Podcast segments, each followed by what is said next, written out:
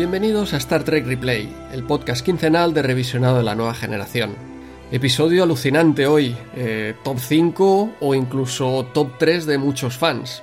Jesús, ¿crees tú que en algún presente alternativo también nosotros somos podcast favorito de, algunos fans? Eh, hola Andreu, hola Replayers. Eh, respuesta rápida, ¿no? No, sí.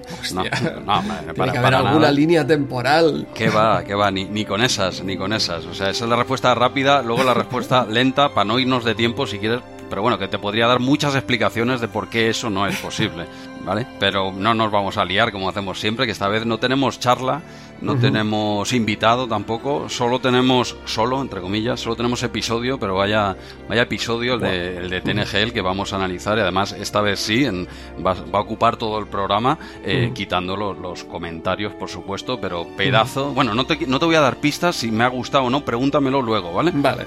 Luego, luego me preguntas si me ha gustado este pedazo de episodio, que has dicho top 3 o top 5 o, top, o top 1, diría yo, ¿eh? de mucha gente, seguro, sí, sí.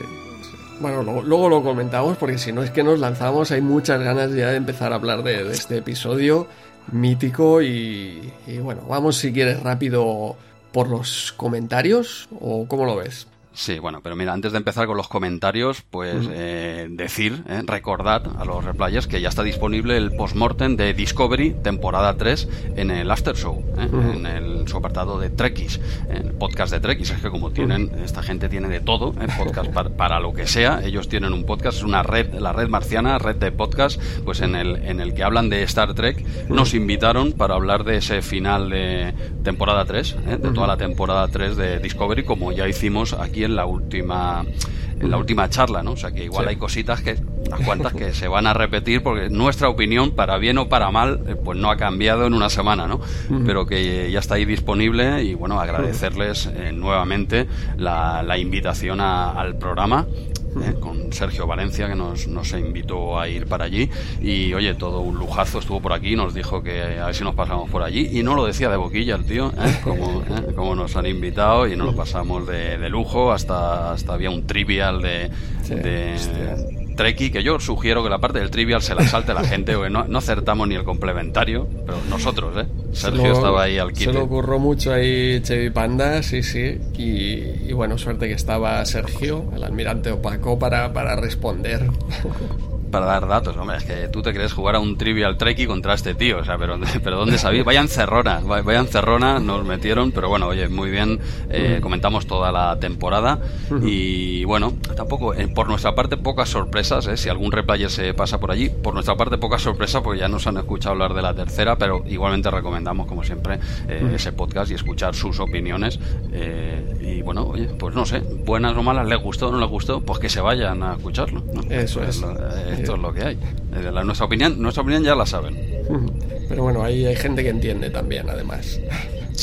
Sí, hay gente, hay gente que la toca, pero bueno, oye, que estuvo muy bien, se ha publicado en, pues, pues que estamos a eh, día 7 de marzo aproximadamente. Sí, exacto, se publicó el 7 de marzo, se publicó.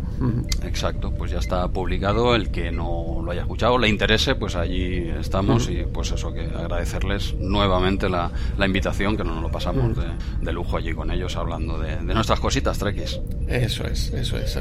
Redirigimos hacia allí a todos nuestros oyentes si no lo han escuchado ya. Y nosotros pues nos metemos con, con los eh, comentarios que todavía están aquí al principio, ¿no, Jesús? Hostia, sí, vaya, vaya, vaya follón, vaya follón. Hemos, hemos levantado polémica, es un tema que se está tratando en la calle, este, está, la cosa caliente, eh, la, eh, pero bueno, al final si te fijas, hace, todo el mundo hace un poco como yo, ¿eh? y, lo, y te lo deja a ti. ¿eh? Sí, sí, sí, ya lo veo, ya lo veo. Excepto, ostras, no recuerdo quién nos comentó en Twitter, muy interesante, que, que los hiciéramos al principio y al final. Al principio, claro, venga, claro, claro que sí, pero los mismos o partidos, la mitad al principio la mitad al final. Los mismos, ¿eh? repetidos. Eh, es el ah, usuario ah. arroba cabra palmonte. ah, esto está bien. Sugerencia única esta. Bien, bien. Hombre, si me dijeses partidos aún tendría un sentido, pero repetirlos, pues, pues no. Si tú los quieres, mira, yo cuando acabemos los podcasts, si tú quieres repetirlos, pues yo, oye, cuelgo, me voy a cenar y a acostarme, que es lo que hacemos la gente normal, y tú a lo tuyo. Los comentas solo, que igual es lo que te mola, comentarlos tú solo. Pues tú mismo. Venga, yo, yo te dejo los comentarios a ti. Yo los leo y tú los eh, pones ahí el apunte, ¿vale? bueno, dale, dale caña a ver, a ver qué nos han contado esta, esta quincena. Venga, tenemos primero en The Hunted a Josan Kaiju de USS Podcast del canal Osera que nos comenta buenas, he escuchado el programa y respecto al tema James Gunn es algo más complejo y ahora nos explica los detalles. ¿eh? Nosotros hablamos muy de memoria, pero dice que se le despidió por temas políticos y no realmente por las bromas que hizo. Se ve que hizo esos chistes de humor negro en Twitter sobre el 2008, tuvo sus quejas, él los borró, pidió disculpas en 2012 y ahí se, acabó, se cerró el asunto, incluso antes de que James Gunn entrara en Disney. Pero después, eh, varios años después, dice que lanzó varias pullas a Trump en una entrevista y eso cabreó a sus seguidores y estos, para, para fastidiarle y echarle su trabajo, pues eh, empezaron a rebuscar. No encontraron nada, reciente, pero encontraron algo de hace 10 años. Y ya está, a pesar de que él ya se había disculpado y los había retirado, pues eh, se lo hicieron pagar. Disney cedió ante las presiones pero luego al final el, el reparto, sobre todo los actores, eh, pues hicieron presión. Disney también se dio cuenta de que bueno, se había equivocado y le, volvió a contratar. Así que ahora ya tenemos todos los detalles. Sí, ahora, ahora hay más datos, pero son ganas también de escarbar ahí hace 10 años. Eh, oye, ¿quién nos ha equivocado en esta vida? Y suponiendo que sea un error, ¿eh? también te lo digo, que no sea el detalle que es lo que dijo este hombre o dejó de decir. Pero bueno, sea, pongamos que era un error, ¿vale? Pues, oye, ¿quién nos ha equivocado? Hace 10 años y ahora me vienes aquí cuando el tío ha pedido disculpas. Que, hostia, no, sé, no, todo esto de lo, lo políticamente correcto, incorrecto, a veces me pone nervioso. A veces me pone un poquito nervioso. Vale, bueno, pues oye, se agradecen todos estos detalles que desconocíamos. Ahora sabemos un poquito mejor esa polémica, ¿no? Eso es. Y respecto a Star Trek, dice muchas gracias por el programa y aunque os escuche con retraso, siempre disfruto mucho vuestros programas. Un saludo desde la USS Podcast del canal Osera que dice que nosotros le metemos mucha caña a Star Trek, pero que nos gusta mucho, ¿eh? Dice, o al menos a Julio y a mí nos gusta mucho. Eso, está, claro. Ya se, ya se les ve a todos les gusta, está claro. A algunos les gusta más que a otros. pero esto, que, esto es normal, ¿eh? Lo que pasa que ellos sus conversaciones las graban y las emiten. Entonces, pues lo sabemos más gente, pero que esto es normal, ¿no? Pues habrá gente que le guste más, menos y tal, pero que se nota que a todos les gusta. No al mismo nivel, también te lo digo. hay, muchas sagas de, con Star por delante y que no acaban en Trek necesariamente y bueno, Sí. no, sé, no sé, no caigo ahora. Bueno, Star, eh, Star Sea Troopers. puede, ser, no, puede ser, pues, pues no caigo, no caigo. En todo caso, bueno, ya, ya, ya se sabe que le, le, damos caña a Star Trek, pero, pero todos somos muy, muy trekkies. Sí, pero bueno, ahí está también la gracia, ¿no? Eh, si, si, todos van de la misma cuerda, pues también está un poco bien que haya ese debate y esa cosita bien hecho, sin faltar respeto a nadie y controlándonos, pero, pero está bien, hombre, también le da salsa a la cosa. A mí yo los escucho, por supuesto, y, y lo hacen de lujo y además eso le da un, un toque también, pues eso, un poco de salsa al programa. A mí me, me encanta cómo lo hacen. Pues en The, High Ground tenemos a Evil Formático que nos dice saludos humanos. Atención, tenemos un nuevo saludo aquí patentado porque Evil Formático ha empezado a usar este saludos humanos. Dice, este es uno de los capítulos que vistos de joven podían ser un tostón. No había batallas espaciales ni salían muchos Klingons, excepto el pobre Worf en horas bajas. Pero visto de mayor te deja pensativo una de las grandes cosas de, Star Trek. Recordamos de, High Ground que tuvimos aquí justamente a Sergio Valencia, aquel episodio que, trataba el terrorismo y que es justo eso, ¿eh? que, nos había pasado totalmente desapercibido de, jóvenes y esta vez sí que, ostras, no, nos impactó por lo menos. Claro, claro, son, es un poco lo que pasa hoy en día. Claro, tú pones un episodio de este tipo en medio de Discovery y, y no, y no, o sea, tienes que dar pues pues lo que eso, lo que hemos dicho ya varias veces, al menos en mi opinión, ojo, ¿eh? y esto es más difícil colarlo hoy en día, incluso pues lo que él dice, ¿no? Este mismo episodio viéndolo de pequeñajos, pues yo creo que pasamos olímpicamente eh, de, él y ahora de adultos cuando ves esos matices y esa, esa historieta que hay detrás y bueno, y te, los que dan de dar de al coco, ¿no? Están, está, está muy bien. Eh, este es de los episodios que gana con el tiempo. Eso es. También en Deja Q tenemos a Evil Formático, de nuevo con ese saludos humanos. Q, desde que empezó a aparecer, me pareció una burda copia del Todopoderoso de Marvel. Sin embargo, el tiempo demostró que me equivocaba. Q, como ser ultrapoderoso, tiene algo que mejora a otros seres ultrapoderosos, el sentido del humor. Ahí está. Puede ser el más cruel y egoísta del universo, pero es gracioso. Es, la diferencia, ¿no? O sea, es que de hecho a Q le queremos por, yo creo que por el humor que, aporta, ¿no? El, resto quizá lo hemos visto de otras formas y de otras maneras o cada vez disfrazado de con un personaje diferente, pero ese toque de humor es, propio de Q, yo creo que es lo que también le hizo destacar entre este tipo de dioses. Sí, no, no, está claro, es algo diferencial y bueno, con humor te la juegas, ¿eh? porque el humor es muy subjetivo, ¿eh? entonces a la gente que no le entre este humor y, o que lo vea como un mamarracho, que lo vea como un jeta, que no lo va a tragar, o sea, es un personaje pues de, pues eso, de, extremos, ¿no? Pero si te hace gracia, eh, te, te, mola mucho, el personaje te mola mucho porque el tío a mí me hace gracia, no todo lo que hace, por supuesto, pero me gusta pues ya no solo la gracia, la coñas que puede hacer, que no siempre es de carcajada, ¿no? Pero el, el hecho de cómo saca de sus casillas a picar, por ejemplo, eso, eso está muy bien. Ver al gran Jean-Luc ahí nervioso y tal, por este tío, pues, pues también mola, ¿no? Es, también es humor, al fin y al cabo, ¿eh? Lo cuelan, ¿sabes? De aquella manera. Pero sí, sí, es una de sus armas, es que está clarísimo. Tiene entidad propia, no es una copia de otros superhéroes, o no sé. A mí ¿qué voy a decir? a mí me encanta ese tío desde hace 30 años. O sea, y el actor, por supuesto, no solo el personaje, es que, es que lo hace un actor que, claro, es que se juntan, ya lo hemos comentado muchas, varias veces. Hay varios factores aquí, se dan la mano, ¿no? Pues eso, muchas gracias el Formático por estos comentarios. Y ahora llegamos ya a Matter of Perspective, el último episodio, donde tenemos a Jairo de SN que nos dice, magnífico programa, a mí esta última temporada de Discovery me fue una montaña rusa, episodios buenos y algunos malos, pero es Star Trek y lo veo y me gusta, aunque no esté entre mis preferidas. ¿eh? Sobre el episodio de TNG, está claro que la clave es O'Brien. Sin él nos quedamos sin episodio y posiblemente sin primer oficial. Exacto. Aquí ese backup que, que, nos trajo de, de Riker. Sí, es una de las dos muertes que va a tener este hombre en, en 15 días, ¿eh? porque en, en, el episodio de hoy igual también... es eh, verdad.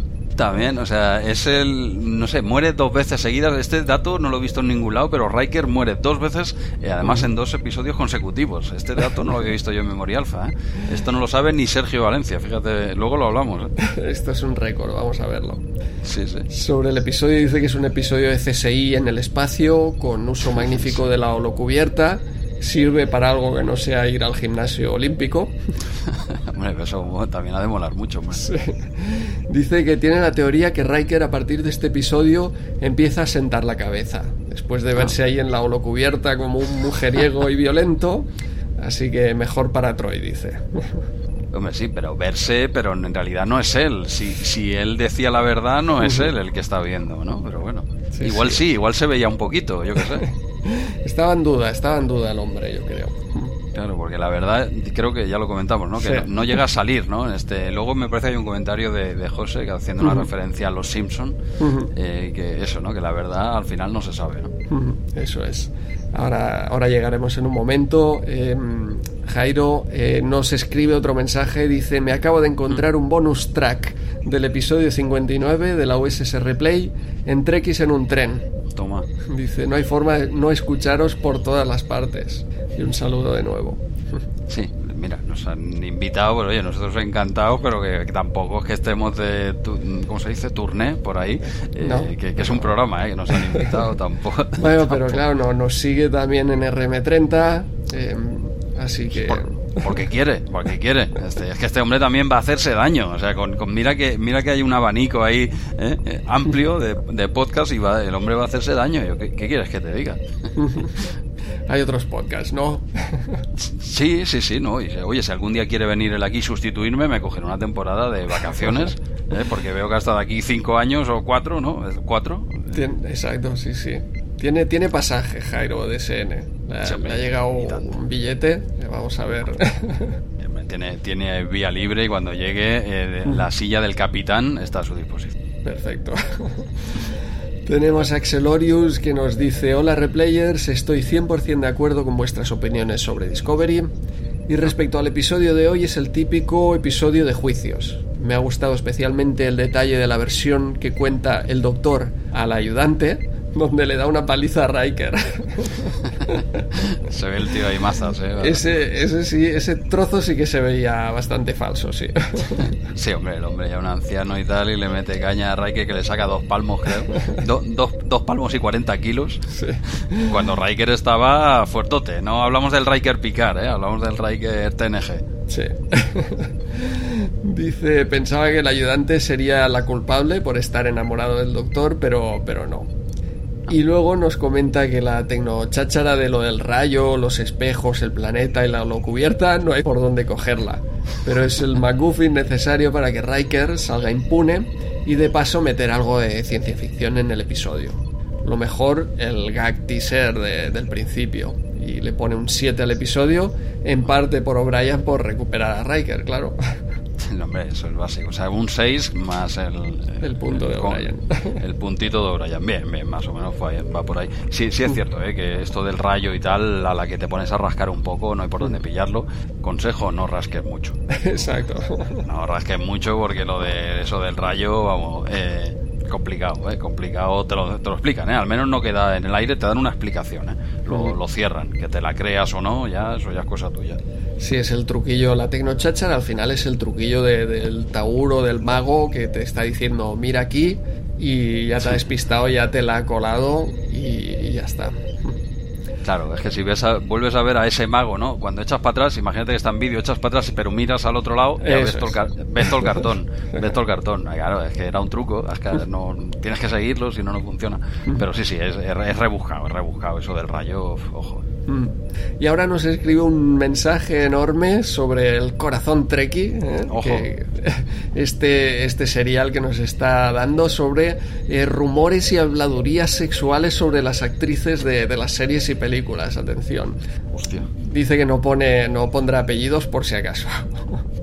Ah, pero nombres sí. O nombres Ah, vale, vale. Entonces queda totalmente en anonimato, vale. Dice, aunque la mayoría serán falsos, invents de, de su tiempo y no deberían difundirse, cree que son de sobra conocidos y antiguos para, para ser meras curiosidades. Eh, nos empieza hablando de la época de la serie original con Gene Roddenberry y Michael Barrett que mantenían una relación aunque Gene estaba casado y no, no con Michael Ojo, ojo de dato, ahí hay un dato importante, ¿eh? Aquí, bueno, esto yo creo que, como dice, al final todo, todo se sabía un poco, aunque, aunque hay, hay datos por aquí interesantes. Eh, bueno, sigue, sigue, sigue dice, todo lo que se dice de William no dice apellidos. William eh, creo que debía ser, eh, quizá era el capitán, no estoy seguro, no estoy seguro de esta serie original, pero bueno, habla de un tal William. Y las actrices invitadas. algunas venían del mundo erótico festivo, otras acabaron haciendo películas porno, dice. Vaya, no sé, debe ser como en el M. M. Rajoy, que siempre quedará ahí sin saber quién es. siempre quedará esa duda, ¿no? Pues ese tal William, William T, ¿algo o no? No dice más. No, no, no pone continuación y, y por ese nombre no me viene nadie, no sé. Pues va a quedar con lo de, con lo de M. Rajoy. Nunca, nunca más se supo. Venga, tenemos también otro nombre sin, sin apellido. También se habló de una supuesta audición privada de Michelle, eh, de Michelle, eh, atención, de Michelle para la serie original. Eh, bueno, dice que él añade, aquí no me imagino aquella época cómo debió ser entre bastidores o camerinos, Dice que ha visto alguna entrevista a alguna actriz de la serie original de la época y cómo recuerda lo joven e ingenua que era. ¿eh? Supongo que, dice, nos podemos imaginar la forma despreciable de cómo funcionaban en esa época y desgraciadamente ahora aún en, Hollywood. ¿eh? Bueno, quiero pensar que actualmente no, no debe ser el, no sé, lo, lo, estándar, ¿no? Quizás es verdad que por, eh, por, desgracia... sí, por, por, no sé, por las todas estas eh, revelaciones que están saliendo últimamente. Sí, sí, no, he dicho, he dicho que no quiero, quiero pensar que no, no debe ser tan estandarizado que, se produzcan, seguro, estoy seguro. Pero que al nivel que se producían igual en la época de la, de la serie original, yo quiero pensar que no, que algo hemos avanzado, ¿no? Porque si estamos igual. Sí, pero bueno, ya sabemos que las posiciones de, de poder eh, pues eh, bueno. Sí, que sí, no, no, no hay que ser hipócrita, ¿vale? Pero, pero con, con, el paso del tiempo entiendo, aunque sea lentamente, no lo sé, lo desconozco. Quiero, repito, quiero pensar que se va evolucionando, aunque sea poco a poco, ¿no? Espero. Sí. Sí, de hecho, eh, hay una serie en Netflix, está Hollywood, donde salía eh, Jim Parsons, Sheldon Cooper, eh, con el Hollywood, pues yo creo que es de los años 50. Eh, Uf, eh, y sale mucho tema exacto de, audiciones y, y bueno, cosas que, que, ahora se saben de entonces y que quizá pues de aquí 30 años se sabrá de ahora, ¿no? Siempre estamos desclasificando lo de 30 años antes porque ya no parece que no, no puedes echar la culpa a nadie, pero, pero vamos. Bueno, yo quiero ser positivo y, seguro que de aquí 30 años sacarán cosas, seguro, por desgracia, pero tienen que yo creo que poco a poco es que claro cuesta estas cosas cuesta verlas todo en general ¿eh? pero se van mejorando muchas cosas ¿eh? lo que pasa que a veces es tan lento y tan jodido que, cuesta verlo no pero hostia yo quiero pensar que, que no sé que no somos tan bárbaros lo seguimos siendo pero no no no tanto no no sé eh, espero espero. pero bueno eh, luego habla de más, más rumores, como la salida de Denise, de la nueva generación. Eh, dice que se debió a que había salido desnuda en una revista años antes y no había dicho nada a los productores. Ya estamos, ya estamos con que si la abuela fuma, tío. Vaya, sigue, sigue, perdón. No, yo creo, yo creo que, bueno, a ver, esto quizá ella lo hubiera denunciado, ¿no? Yo creo que en este caso sí que parece que ella quería salir o quería tener más eh, protagonismo y quisiera pensar que no, no iba por ahí. De hecho, eh, bueno, claro, en este caso dice que no lo había comentado a los productores, pero yo creo que habla, pues, eh, una revista, era de, de, manejo público, entiendo. Claro, eso estaría ahí, y, y, aunque sea verdad, que, no lo sé, que no lo sé si es verdad, pero y aunque sea verdad, ¿y qué? Sí, yo creo que, exacto. Yo creo, eh, dentro, mm, dentro de Star Trek, yo creo que eso, ostras, quiero creer que no, no implicaría nada, ¿eh? Que haya otros chanchullos por detrás indeseables, eh, pues eso mm, quizá no lo puedes evitar o no puedes poner la mano en el fuego por Star Trek, por mucho que sea tu, tu serie. No, no, está, claro, está claro. Pero, pero en ese sentido yo creo que sí que parece una serie que, no, no, culpe esto, ¿no? O no, no penalice si alguien ha salido desnudo o no en una revista o en una película o en lo que sea. Ya, pues si tenías hace dos semanas o, bueno, sé, eso, hace dos semanas en el plató tenías un tío desnudo y estaba ahí grabando. Exacto, por eso, eh, eh, a eso es lo que me refiero, exacto. ¿Qué me estás contando? Eh, a ver, otra cosa es otro, no sé, no sé hasta qué punto incluso otro tipo de cosas que se puedan haber hecho siempre que siempre que sean legales, claro. a ver si me entiendes. Hay líneas rojas que, bueno, cada uno las pone en un sitio, pero pongamos las líneas rojas en la legalidad, al menos, ¿no? Claro, es que es un señor que se dedicaba a, matar a matar a otros señores, ¿no? Hombre, eso igual está muy feo, ¿no? Eso ya no es Star Trek, ya en cualquier saga, igual no, este señor no pinta nada, aquí ya debería estar no en un plató, debería estar en una cárcel o, más, ¿no? Pero siempre hablando desde un punto de vista legal, ¿eh? para que al menos todos sepamos dónde está esa línea, pues si salió desnuda, que no lo sé, ¿qué más da? digo yo, mi opinión, ¿eh? Sí, sí, sí. Y también comenta lo mismo, otra que también hizo sus pinitos como modelo con poca ropa fue Terry, también sin apellido, y también dejó la serie, aunque no tenga nada que ver. Yo creo que en este caso ambas cosas, pues eh, tal, tal como, como dice Axelorius, pues quizá no, no tuvieron que ver. Yo creo que no, yo mm. creo que no, vamos. Más prensa amarilla, dice me, me, gusta, me gusta esta, esta sección, me gusta. Yo creo que deberíamos ampliarla a la mitad del programa, ¿eh? pero bueno, dale, dale. Sí, sí, estoy muy enganchado. Los mensajes aquí, eh, vamos a ver, no, parece que no hay, no hay trigo limpio entre los actores de Star Trek Ah, por aquí. Pero me, bueno, estoy, me estoy enganchando a esta nueva sección que la podríamos titular, bueno, que era Corazón Treki o... Corazón Treki le llama él, sí. O, Sálvame Trek. Sálvame también, Trek. Sálvame Trek también, ¿eh? Pero no le quiero quitar. Nada, dejemos Corazón Treki, ¿eh? Que ya que lo ha Mm. puesto él, lo ha bautizado. Pero oye, estoy por hacer mi propio podcast, yo solo, ¿eh? Para que nadie me lleve la contraria. Sobre. Está muy bien, está muy bien. Dale, dale. Dice, hablando de actores y actrices que dejaron sus series, de Jennifer, eh, que es en Voyager, tampoco ha habido Ah. apellido, aquí, hay- aquí hay, aquí hay ¿Quién será? personajes, o sí. ¿Quién, se- ¿Quién será? ¿Quién será? Bueno, bueno, ahí queda, queda también en- esa duda, ¿no?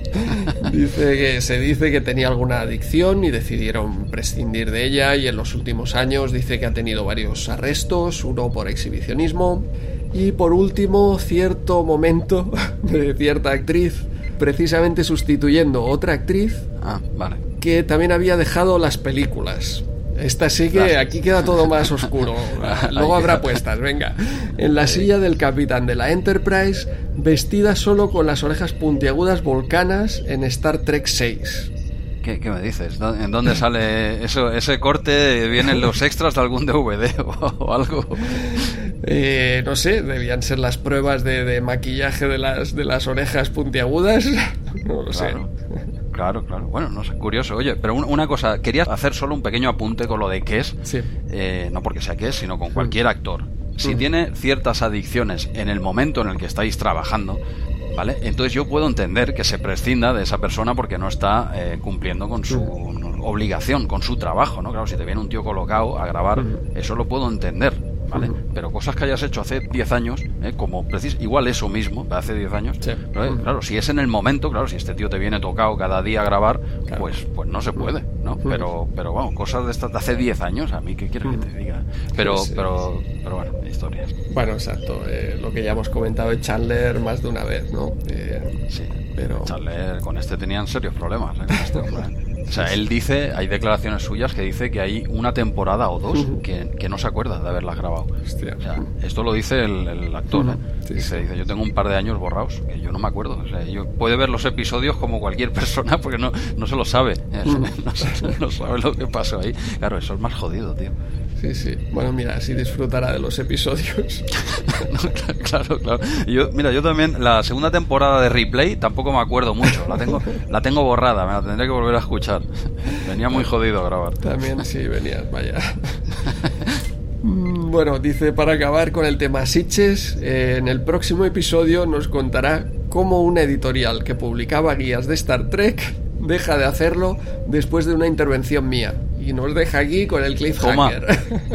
Toma, o sea que tenemos, habrá un nuevo episodio de Corazón Treki, ¿eh? Eh, Mm. Hostia, este es, este es bueno, ¿eh? Además dejando aquí el hype a tope. Eso es. Ah, Hay, hay ganas, hay ganas del próximo replay solo por esto, solo por saber esto. Sí, sí, ostras, sí, si nos hace comentarios así los dejaríamos para el final para que la gente escuche el episodio hasta el final. No, no, claro, con estas cositas se puede poner como gancho. O Eso. dejar solo la sección Corazón Treki, se puede dejar al final del todo. Ujú. y, ya, y ya está. Bueno, hay, que, hay que hablarlo, hay que hablarlo. Muy bien, ahora tenemos a José que nos dice buen programa, el episodio me. A ver, Riker dice lo que dijisteis, pone pinta de sospechoso y no le explica nada a nadie hasta que sale la recreación en la holocubierta. Luego las declaraciones me recuerdan al juicio por el atropello a Bart en Los Simpson, lo que comentabas eso. antes. Eso, eso. Todos exageran tanto que no aclaran nada. Ahí. Sí, no, claro, al final pasa... Mira, sinceramente no recuerdo ¿eh? ese episodio de, de Los Simpson, la verdad es que no me acuerdo, debe ser de, Sí, yo, ta- los, yo tampoco. de los clásicos, pero bueno, el ejemplo está ahí, ¿no? Quiero decir que, claro, al final cada uno cuenta su milonga, pero yo creo que un poco los juicios de la vida real también son un poco esto, ¿no? O sea, qu- quiero decir, ¿quién va a un juicio y cuenta la verdad? Venga, hombre, ¿de verdad hay alguien que cuente la verdad en un juicio? Yo No creo, sé. vamos, Sí. quizá quien, quien vaya sin abogado va un poco despistado Claro, y le ponen ahí para, para jurar que dice la verdad y, Y no se lo cree. Se lo cree. Pero, pero bueno, mira, hablando, hablando de off topic total, al margen, estaba mañana aquí en casa, así, desayunando y tal. Eh, he estado, pues el rato que me ha pillado delante de la tele, pues yo estas cosas no me las pongo, pero mm. aquello que te pilla delante de la tele 10 minutos, dice, mientras estás comiendo algo, mm. pues, pues, déjalo, ¿no? Déjalo. Mira que yo no, ya te digo que no es por excusarme, pero estaban dando en directo el juicio de Bárcenas. ¿Vale? El juicio de Bárcenas. Y salía el hombre ahí contando pues sus cosas, no sé, me ha dado tiempo a escuchar 10 minutos, yo digo, pero este hombre eh, lo que cuente eh, será verdad, será yo creo que ni él sabe si es verdad o mentira, yo, yo qué sé, ¿te, quieres mojar tú? Tema Bárcenas, ¿crees que miente, dice la verdad? No, no estoy al corriente, no estoy no, no, yo, he tenido 10 minutos de información porque yo esto me lo salto en prensa en todos lados, ¿eh? O sea, no tengo ni idea, pero lo he visto ahí 10 minutos y digo, déjalo, a ver qué cuenta este hombre, ¿no? Y claro, él contaba que esto, que él no sabe nada. Yo no sé de qué me estás hablando, que esto fue Pepito y, Paquito, ¿no? Quiero decir que ya está, es lo que me ha dado tiempo a ver. Es, todo es lo que sé de este caso, se mm. reduce a esos 10 minutos y no van a ser más, ¿eh? No me interesa para nada. ¿eh? Claro, es que el, sistema, vamos a ver, que quizá esté mal, ¿no? Porque tú puedes mentir si es para defenderte a ti mismo, ¿no? Eh, no, estoy seguro, yo quizá he visto muchas películas, pero...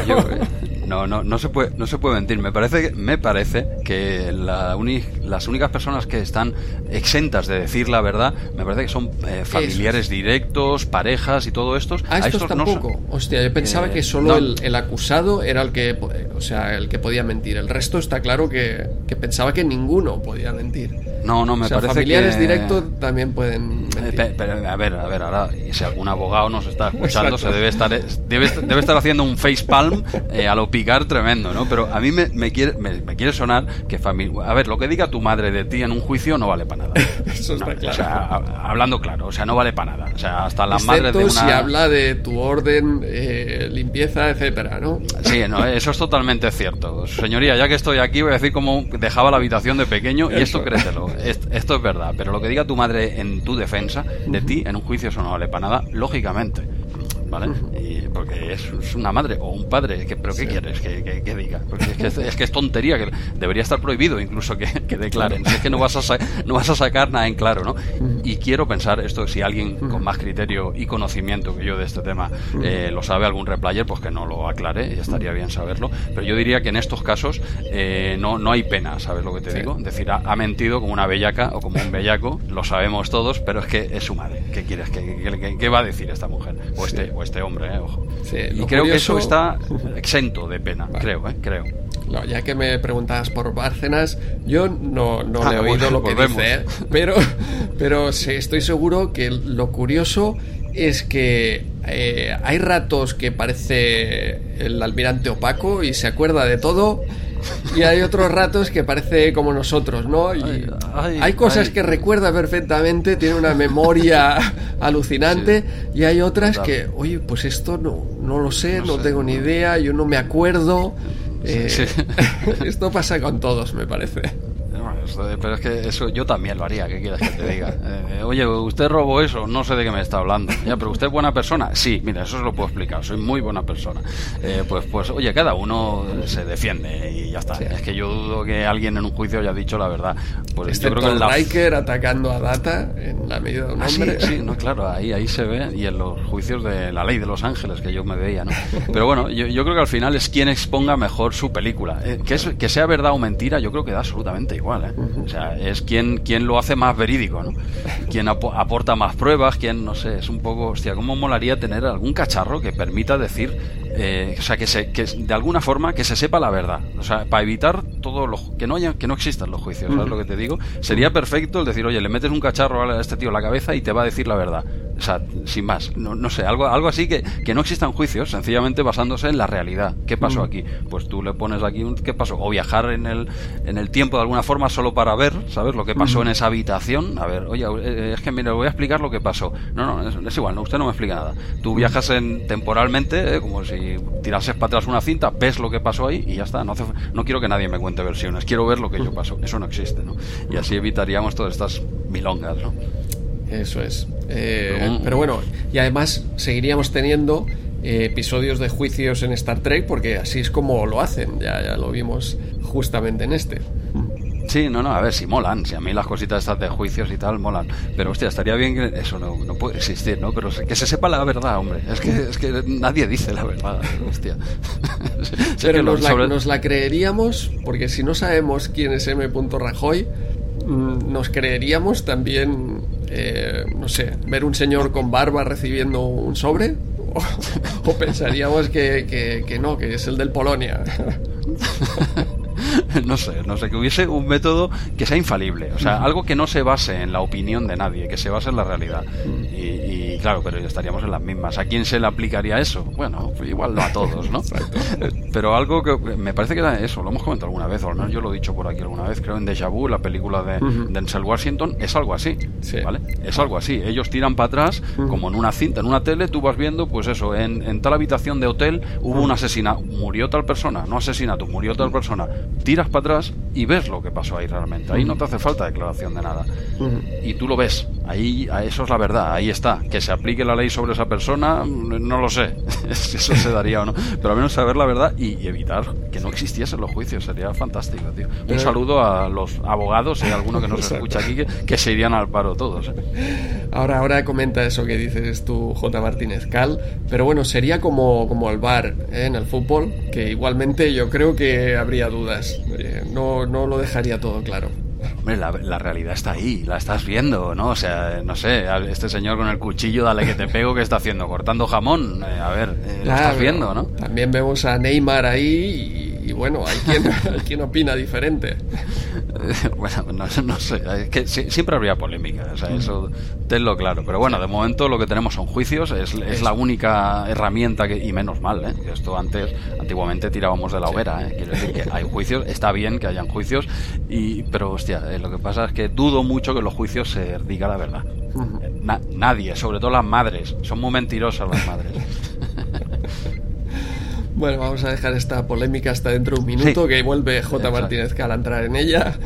Eh, José acaba con un, por cierto, no dije nada sobre los comentarios, por mí bien dónde están, aunque si cambian, seguiré escuchando hasta el final como, como siempre.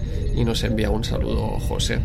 Pues gracias José, como cada semana tomamos nota, no nos has ayudado mucho con los comentarios, te has quitado de en medio fácilmente, pero bueno, está bien, se agradece. Eso es. Y tenemos aquí a J. Martínez Cal que nos dice: Hola replayers, buena tertulia de Discovery, muy de acuerdo con vuestros comentarios. Dice: Todo y gustarme más esta temporada que las anteriores, Discovery no creo que entre en mi podio Star Trek. Ahora ya solo queda esperar la cuarta y supuestamente última temporada, a ver si nos dejan con un buen sabor de boca. Del episodio para mí un 6, para una vez que funciona bien la cubierta no me ha parecido nada interesante lo visto en ella. En fin, un episodio de juicios que recordaba al de ex post facto en Voyager o de Vu también de Denzel Washington, ah, como muy bien apuntasteis. Ah, exacto, ya habíamos comentado de, Deja Vu. Eh, bueno, sí, sí, es un episodio, claro. Juicio, bueno, es, difícil hay que salga un episodio de estos buenos de juicio. Eh, hemos tenido varios y no, no todos son igual de buenos. Pero bueno, siempre a mí me han hecho gracia, siempre. Desde la ley de Los Ángeles, no sé por qué, me han hecho gracia las cosillas de juicio. Hostia, cuando exponen eh, cosas y tal. Hostia, hay una muy buena, tío, ¿qué, película es? De, también de juicios. Bueno, dos que he visto de juicios así seguidos ahora. que Una es como Filadelfia, de Tom Hanks. Ah, siempre, siempre a la última. Aquí, siempre a la última. No me acordaba ni que había un juicio en esa película. Hace un montón de años que, que la vi. Tremendísima y dura la película.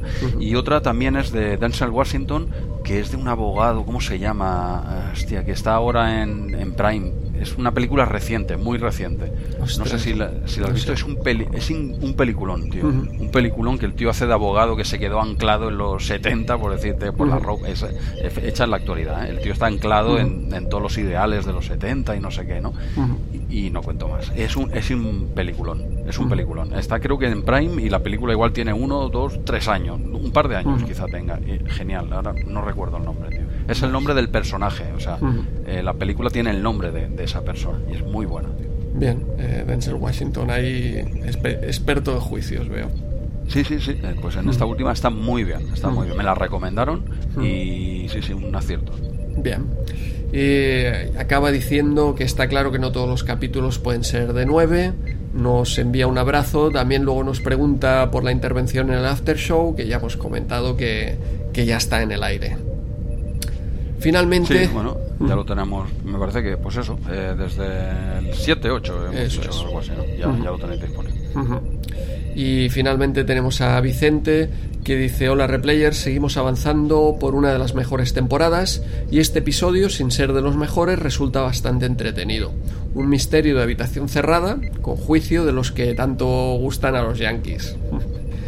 En cuanto a Discovery, estoy de acuerdo con casi todas vuestras apreciaciones. La veo y la veré semanalmente, pero no es mi serie. También soy un treki consolera y opino que poco tiene que ver con las series de los 90. Echo de menos las tramas que empezaban y acababan en 42 minutos y no pierde la esperanza, dice, de que Strange New Worlds recupere esa estructura en la línea de la serie más Trek de la actualidad, como es la pausada eh, de Orville. Ojalá, ojalá ese formato volviese. Bueno, esa, yo creo que a los de vieja escuela nos va a gustar esa serie. Estoy casi seguro. Lo que tengo dudas es si triunfará, ¿no? Porque igual chapado así con un estilo igual tan clásico, no sé si a la next gen eh, le va a entrar esto también, ¿eh? No, ya veremos. Pero que yo creo que a nosotros nos va a encantar. ¿eh? Yo creo que sí, como comenta Vicente, Orville eh, está teniendo también muy buenas críticas y muy buena recepción y, y es una serie, ya lo hemos comentado, es lo más parecido a la nueva generación que tenemos hoy en día. Sí, sí, no, ojalá, ojalá, no sé, salga pronto y, se aguante unos cuantos años. Eh, eh, pro- la cosa promete, a ver por dónde salen, ¿eh? que aquí estamos esperando todos un TNG nuevo y espérate a ver por dónde salen los tiros, ¿eh? que de momento pinta todo muy bonito y luego a veces nos llevamos unas hostias que, que ¿para qué? Oye, eh, Andreu, permíteme un apunte. Sí. Roman J. Israel. Ah, vale. ¿Vale? Eh, que me ha venido, me ha venido así a la mente, em, eh, así en un momento me ha venido a la mente, ¿sabes? Eh, Desde, desde Amazon Prime te, te ha llegado. Me ha, me ha venido así a la mente la película eh, Roman J. Israel. Es que, es que como para acordarse del título. Perdona. Per- perdóname. Pues oye, eh, Replayers, si os animáis a una película que no tenga nada que ver con la ciencia ficción ni con el espacio, ni si de vez en cuando queréis dejar un poco eh, las naves eh, estelares, eh, que yo de vez en cuando lo hago, pues esta película ah, entramos, entramos en lo de siempre. No voy a decir que es muy buena, voy a decir que a mí me gustó mucho, ¿vale? Y, y así nadie podrá decir que miento, porque a mí me gustó mucho. Bien, lo que pasa es que la gente corre el peligro de entrar en Amazon Prime y ponerse el rey de Zamunda, Oh, porque hostia, lo que te aparece ahí en portada y te quedas sin ese Roman J. Israel. No, pero me parece que. Eh, ah, sí, Zamunda también es Prime. Yo juraría Sí. que este del el Roman J. Israel, este, que es Prime, eh, que no es Netflix. Yo diría que es Amazon Prime. Te hablo, eso sí que te lo digo de memoria, porque no lo sé. No me lo pone aquí delante en esta hoja que no estoy leyendo, porque lo hago todo de memoria, ¿no? Pero sí, sí, yo diría que los dos son de, eh, de Prime. No sé, pequeño comentario sobre el rey de Zamunda o seguimos avanzando. Rápido, te, te doy un minuto, ¿va? Ah, no, no. eh, película entretenida que no tiene nada. Bueno, a ver. eh, mucho mejor la primera. eh, no- entramos en lo de siempre, ¿eh? No digo ni mejor ni peor. Digo, a mí me gustó mucho más la primera que esta segunda. Esta es sencillamente entretenida y veo a Eddie Murphy un poco que pasaba por allí. Eddie Murphy lo veo muy apagado al hombre y veo en cambio veo a Weasley, eh, Wesley, Snipes, está, se, este se sale soberbio. We- Wesley Snipes se sale. Este tío se ha ganado una película para él solo. eh, lo hace muy bien. Este tío es de lo mejor de la película. Inc- incluso mi, mi adorado chocolate sexy eh, está un poquito apagado. Yo me esperaba, yo me esperaba otra cosa. Pero bueno, está ahí, ¿eh? Solo cuando se- yo solo que cuando salió ese hombre yo ya estaba contento, ¿eh? Digo, pues lo, lo tenemos aquí con, con esa, con las mismas pintas y los abuelillos de la, de la peluquería. Casi bueno, una es película. eso. Sí, tío, hostia, eso y lo de este Wesley Snipes, ¿eh? No me lo esperaba, ¿eh? cierto. Es, es que lo hace muy bien este tío cuando empieza con esos andares y con esa tontería que tiene. Eh, película entretenida, sin más, que evidentemente no le llega ni a la suela de los zapatos a la primera. ¿eh? Exacto, eh, hace gracia en relación a la primera, porque recuerda cosillas, porque, bueno, tiene esos detalles que, que la liga a la primera Sí, eso sí. claro. y ya está. Pero también te, te digo que me la esperaba peor, ¿eh? O sea, no, no No, tenía eh, confianza y quizá por eso, viéndola de esa manera, pues me resultó pasable. Sí, pero hostia, está. Eh, sí, sí, yo no, la considero mala, es una película para echar el rato y ya está. Y si, y si te gustó la primera, ¿eh? si, esta la, si tú la ves esta de cero, dices, ¿esto qué es? Claro, tienes que, te tiene que molar la uno. ¿eh? Pero sobre todo vi a este hombre, eh, hostia, Eddie Murphy lo vi muy apagado al hombre, incluso eh, casi como secundario. Si, si aquí el prota es el hijo de él, al fin y al cabo, casi, ¿no? Lo, lo, vi un poco como, no sé, como para cobrar el cheque y, y, para otra cosa, ¿no? Yo qué sé, lo vi. Bueno, él está, hace el, papel de los eh, peluqueros es el que yo creo que está más intenso él, sí.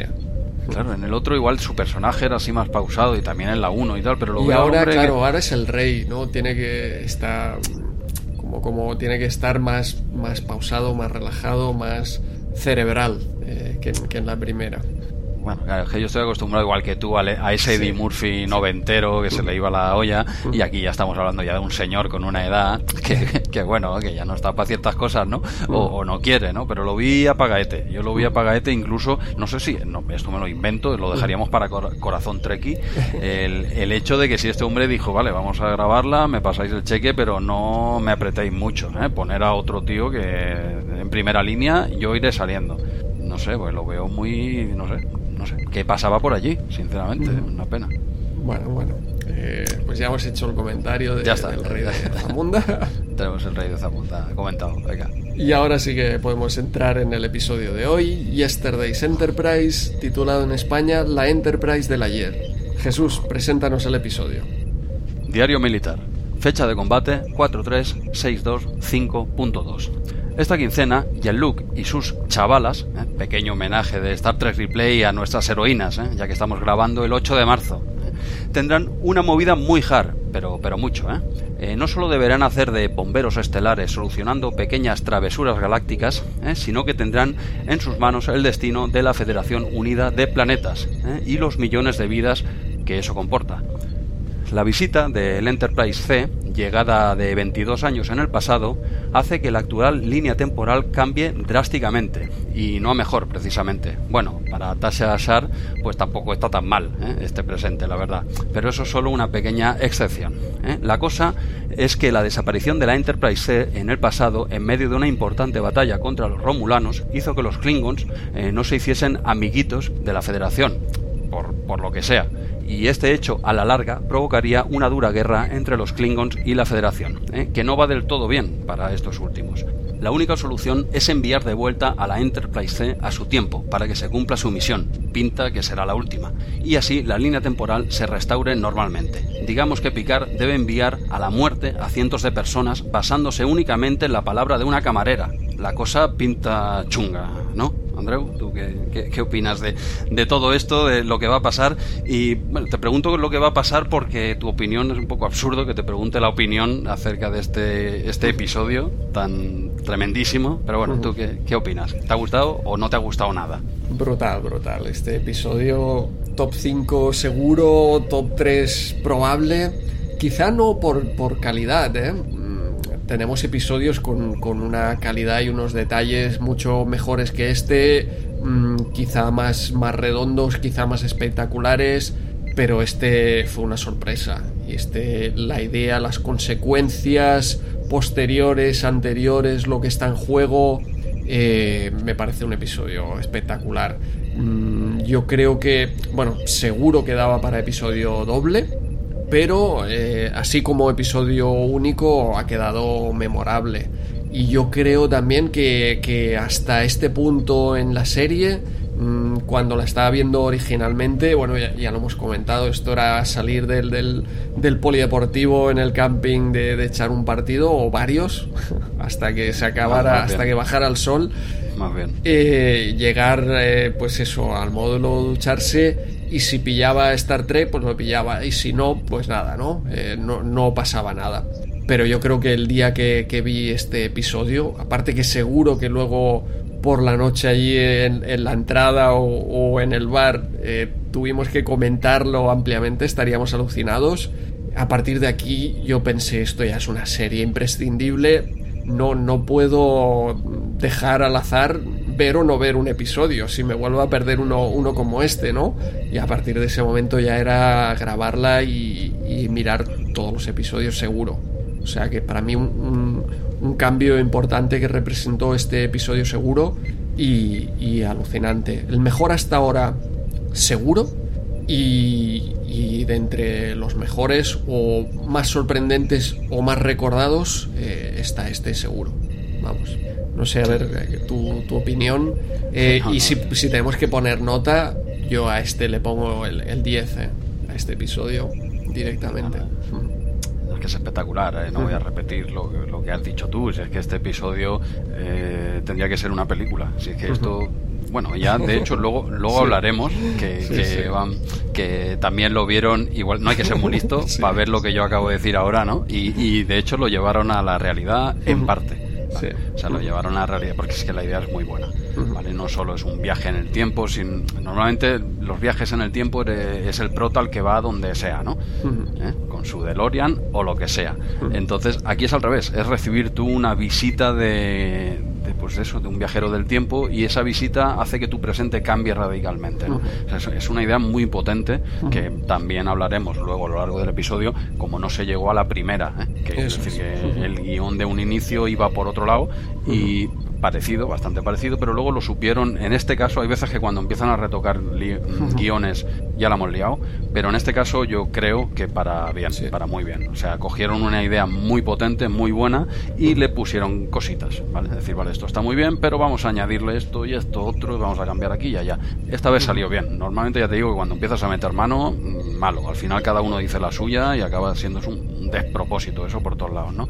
Aquí encajaron todas las piezas, no de un inicio, pero acabaron encajando todas las piezas y es, es una gozada de episodio. Es, es una película en sí es una burrada que en 45 minutos te expliquen todo esto, transmita tanto, eh, ver ese, ese universo espejo, ¿no? Ese, esa, es, que en este caso no sería un universo espejo, pero sino es el eh, real que se ha convertido, o sea, que se ha convertido como en el del espejo prácticamente. Sí, no, claro, eh, sigues estando en el mismo sitio, pero las cosas han cambiado, ¿vale? algo muy trascendente en el pasado hizo que pues los tiros vayan por otro lado, ¿vale? Entonces la, la cosa está más jodida ahora para la Federación porque ya no tienen el apoyo de los Klingon, de hecho están en guerra con ellos, ¿no? Eh, porque ya lo hablaremos, ¿no? Porque esta nave pues tenía que hacer una serie de historias que no hizo y eso hizo que pues hubiese una guerra en la que la federación de momento eh, van empate pero están en la prórroga con tres menos. O sea que van a pringar ¿eh? Eh, hay una escena que Picaria se lo dice en Petit Comité a la otra capitana dice dice no ganamos no, no, no vamos a ganar seguro. Estamos aquí aguantando hemos puesto el autobús abajo pero esto es cuestión de que alguna nos cuelan seguro es cuestión de tiempo vamos a perder esta guerra y, y bueno es como serían los personajes como sería esa realidad pues, pues eso, con unas circunstancias mucho más duras, ¿no? Y esas interpretaciones de, los personajes con otra, otro punto de vista, otros más, más duros, especialmente Patrick Stewart, es, un, es una gozada como interpreta aquí, lo seco, lo, lo, bueno, es que aquí el tío lo clava, como no podía ser de otra forma. es que le dan, le dan chicha y él lo aprovecha, o sea, yo creo que él vio este episodio y dice, hostia, hoy me voy a divertir.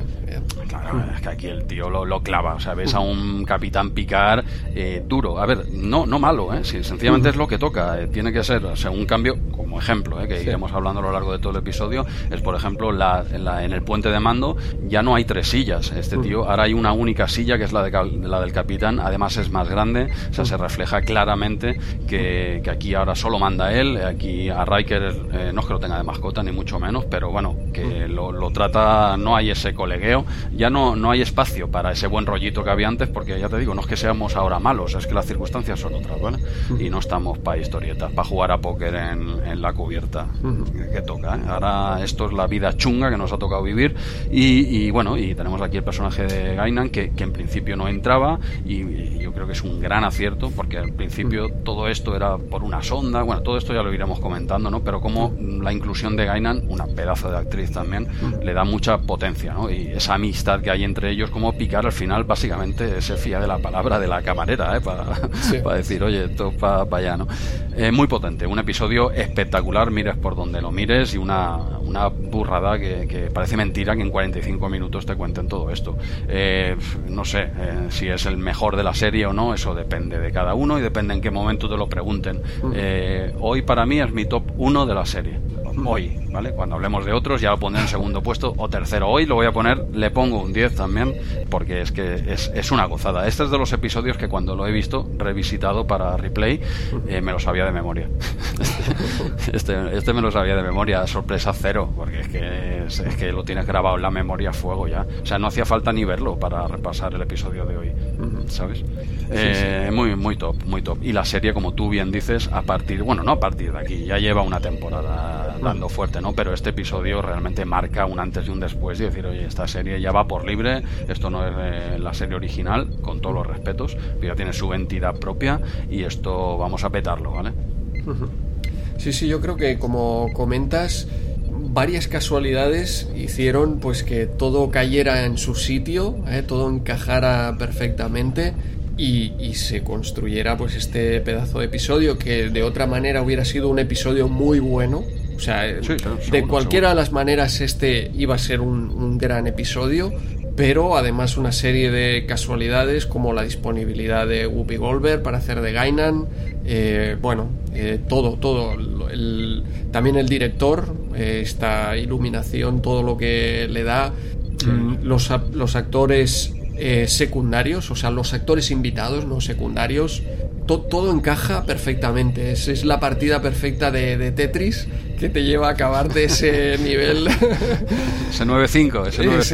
Ese, 9-5 y a ver el, Challenger. No, no, era el Challenger, era la, la Busan o Bután, ¿no? Era la, el transbordador este ruso, creo. parece, parece, mentira porque lo he visto hace un par de días. Esto en, en, RM30 ya lo trataremos con más profundidad. Sí. Esto que has soltado aquí. Así que no, yo creo que entraría a ver cómo han encajado todas estas piezas perfectamente en, en el episodio a medida que, que vayan entrando, si, si te parece Jesús. Sí, sí, tanto. Podemos empezar con el teaser, también me parece buenísimo. O sea, tenemos ahí a Gainan con Worf en Ten Forward y le da un zumo de, de ciruela y, Worf que, se lo toma y dice, oh, la, bebida del guerrero, todo orgulloso. Son esos detallitos de, humor pequeños que, que ostras, te, te, alegran el episodio. Y esto empieza así, así de fuerte, eh, con una conversación aquí también muy en tono coña sobre eh, Worf te ve aquí siempre solo, eh, porque no, bueno, eh, estás con alguien y eh, empieza a hablar de que si las mujeres humanas que, son débiles, que no podrían con, con él, bueno, todo un rollo que es que está tratado con mucho humor y es, es genial está, muy bien. Bueno, primero un par de apuntes. Se ve que en la traducción alemana se equivocaron. No, no sé si era, ah, esto era de, ciruela, pero me parece que en Alemania eh, las primeras versiones, porque luego se reeditó y tal, ¿no? Y se ve que decía arándanos o no, este que era de ciruela realmente. Este era de ciruela, sí. De ciruela, pues no sé si decían arándanos o otra cosa, ¿vale? Y ya está. Se equivocaron en la traducción o, o, no, pero dijeron otra cosa. Esto por un lado y luego el apunte este que decías de me gusta mucho el comentario como lo dice riéndose Worf eh, al final dice, hombre, yo no, es que no, lo hago por el bien de mis compañeras, no por la seguridad, por la seguridad de mis compañeras, algo así, ¿no? Y bueno, igual no le falta razón al hombre, ¿no? Pero, pero bueno, Gaina le dice que, bueno, eres un cobarde, le dice directamente, es que me parece genial. Dice, igual no es tan así, ¿eh? igual son excusas lo que estás diciendo aquí, pero el otro dice, no, no, es que no quiero, no quiero liarla. Bueno, igual es un poco, poco bocas también, un poquito, ¿eh? Igual también, Creo que da igual la, la especie, ¿no? Pero se ve que el, eh, el macho de cualquier especie siempre es fanfarrón, ¿no? Siempre lo somos en cualquier especie, ¿no? Parece, ¿no? Sí, sí, queda, queda claro aquí. Pero está muy bien, esta intro, esta conversación inicial está, está espectacular porque empiezan con humor y luego la cosa ya se gira. A partir de aquí se gira todo, ¿eh? O sea, eh. a los tres minutos, ¿eh? Sí, sí, directamente aparece esta anomalía temporal. Ya llaman a Worf para, para el puente, tiene que dejar su zumo de ciruela apartado.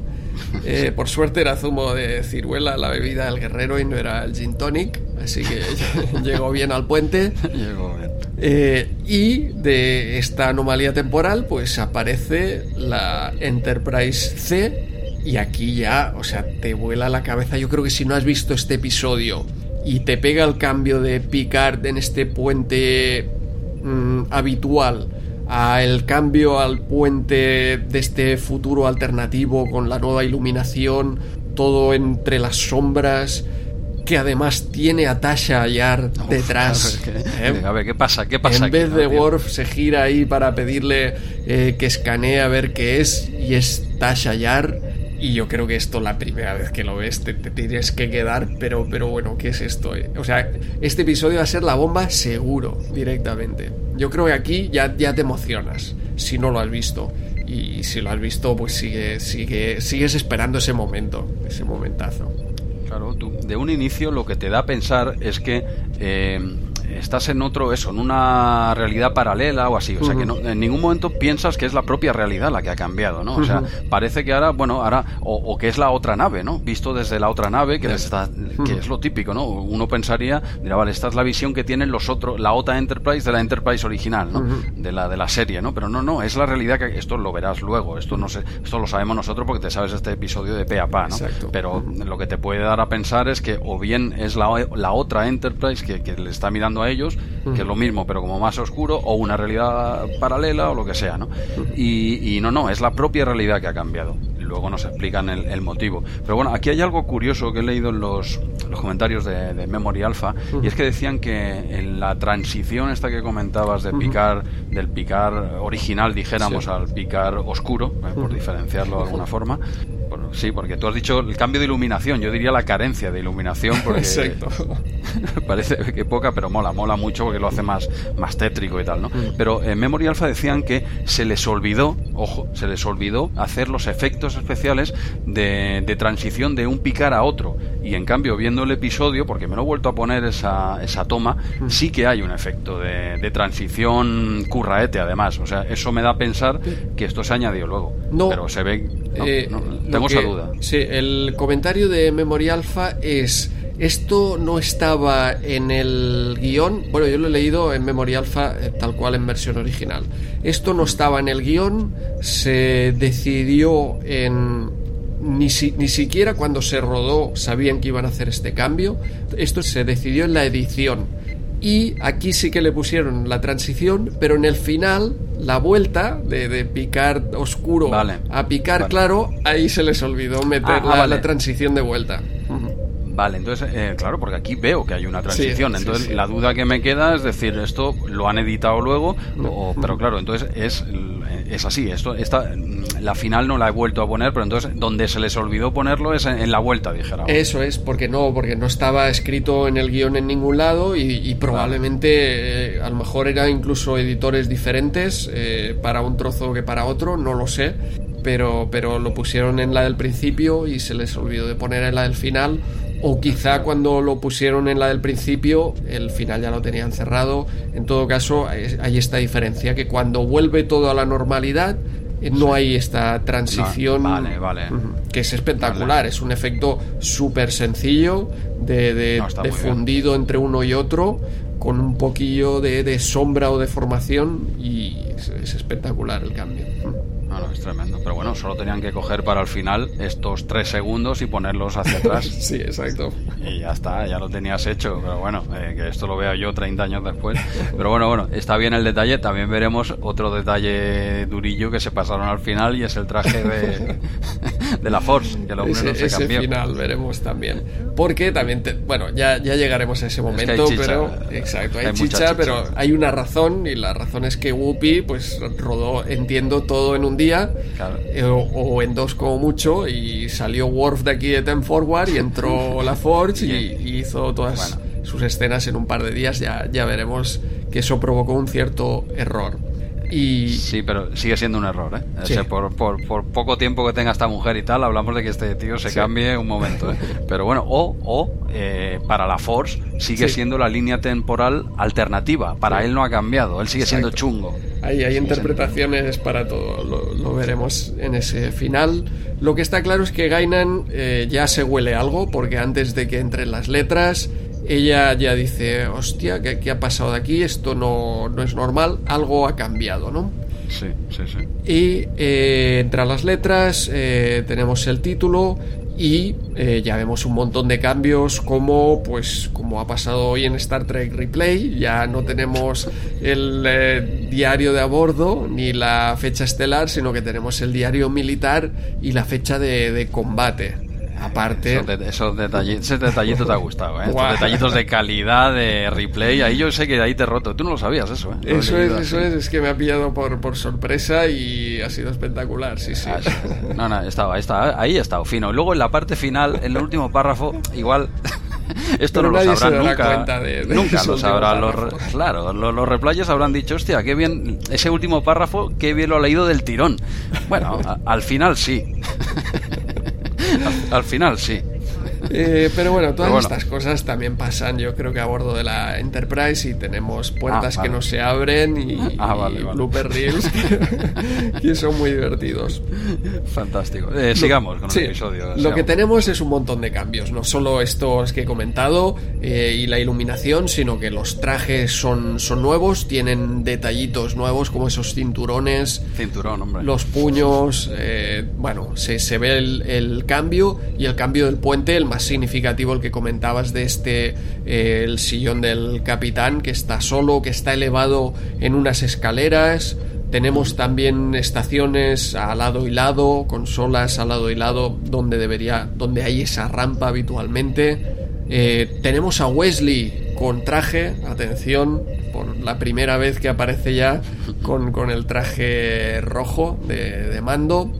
Y también vemos todos esos cambios que comentabas tú en el guion, porque aquí cuando acaban las letras ya vemos la historia basado en una historia de, y aquí vemos ya dos nombres, Ganino y Stilwell, y luego vemos el teleplay, el, guion, pues con, con Ira Bear, con Ron Moore y, dos eh, escritores más que tuvieron que escribir eh, rápidamente durante eh, Acción de Gracias, se quedaron sin poder comprar nada por Black Friday, sin ver a la familia, a pesar de que no había toque de queda ni, ni restricción de movimiento.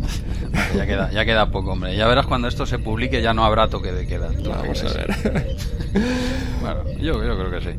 Pues, pues eh, eso, y es fruto de todos esos cambios que además se aceleraron en un momento en el que de repente eh, se les dice que, que Whoopi Goldberg está disponible para este episodio, pero que tiene que ser ya, muchachos, que no es para cuando lo pensabais de aquí un mes o dos, sino que Whoopi puede la semana que viene. Así que ese, ese guion que está basado en una historia de, de estos dos hombres, pues tenéis que, acabarlo y se reparten, pues como siempre, nos repartimos eh, o, los actos o tú la historia de amor, tú la historia del otro y, así, y luego lo acabamos juntando todo. Y si quieres comentar, pues eh, de dónde venía la historia eh, y luego iremos viendo a dónde ha llegado la historia. Bueno, a ver si, si, lo digo bien. En principio, la idea, el guion original eh, se basaba en que esta nave, la Enterprise C, efectivamente llegaba desde el pasado y bueno, y Picard tenía que decidir si les volvía a su tiempo o, no, sabiendo que los enviaba casi a una muerte segura, pero el presente no había cambiado. Esto es un hecho bastante, bueno, totalmente significativo en este episodio y ese detalle no estaba en el original, si no lo recuerdo mal, ¿no? Pero la idea era buena, ¿no? O sea, traes, traes de, viene una nave, una Enterprise, ¿no? Nada menos, no cualquiera. ¿eh? Y claro, tú sabes que si los envías a su tiempo van a pillar, pero si se quedan aquí igual pueden haber problemas temporales y tal. Bueno, los problemas vendrán en el episodio definitivo, ¿no? Pero bueno, Picard ya igual se lo lía, ¿no? Entonces tienes ese dilema moral, tenía Picard, de decir, ¿qué hago yo con esta gente, ¿no? ¿Los envío prácticamente a la muerte o, los dejo aquí pero no es correcto porque esto no debería ser así o qué, ¿no? Era un poco la idea original, si no me equivoco, del guion original era esta, ¿no? Pero claro, ahí faltaba chicha, ¿no? Ahí hay un buen material, pero esto hay que, hay que meterle más chicha, ¿no? Y luego viene la parte en la que entraban, eh, se añadieron los, eh, los eh, vulcanos. No sé si quieres explicar tú esta parte en la que se añadían vulcanos. yo creo que eso formaba parte del guion original. Había por aquí Sarek o Surak. Es, que había, si no, a ver, si es que era un poco. O estaban los dos, ahora no, recuerdo, pero en la, idea original estaban estos dos personajes.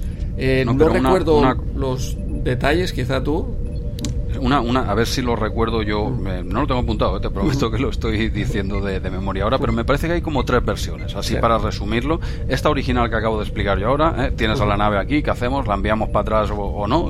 Que igual pillan, pero está feo que se queden aquí. Esto por un lado. Luego, si no me equivoco, se añadió la parte en la que, eh, pues eso, se, se, meten de por medio los vulcanos que viajan, viajan al pasado y al viajar al pasado se cargan por error eso, eso dicen, a, a, Surek, ¿no? que era el, el, que inició toda la filosofía vulcana de pacifismo. Eso, perdona, eh, Surak.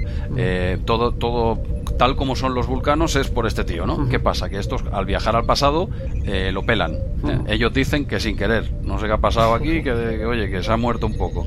¿Y qué pasa? Que entonces el presente cambia y los vulcanos ya no son esa raza lógica que es ahora y ya son más como los romulanos, dijéramos. Entonces ya hay mal rollito con esta gente, ¿no? O sea, ese cambio hizo que, que toda esta, la historia de los vulcanos cambiara, entonces se optó en ese segundo guion, dijéramos, por enviar a, en este caso, que sí que sería a Surek, ¿no?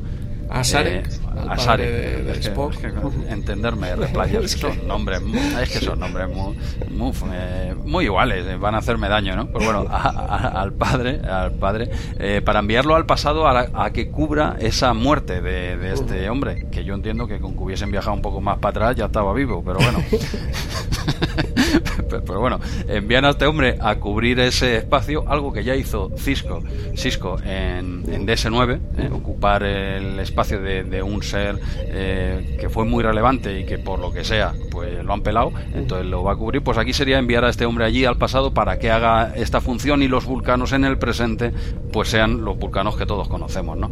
Esta fue como una segunda versión. Y luego viene la tercera, que es la versión ya un poco definitiva, ¿no? Que se quitó totalmente esto de los vulcanos y se añadió pues esto, este cambio en la línea temporal eh, por, por, la ausencia de la Enterprise C en esa batalla tan importante que hizo que los Klingons al final eh, no sean aliados de la Federación porque ellos vieron como que se les vendió, ¿no? que no les que la Federación no se comportó honradamente, como dirían ellos, ¿eh? y, entonces ya no hay esa relación de paz que tienen en la actualidad porque la Enterprise C no cumplió con su faena. Algo así. Esto como es tres versiones diferentes. Porque aquí entró Tasha porque estos eh, los autores de, esta historia pues se encontraron con Tasha en una conversión, convención, mejor dicho, con Denise Crosby, se encontraron. Sí, pues si no, imagínate el susto. Hostia, que me he quedado blanco de verte.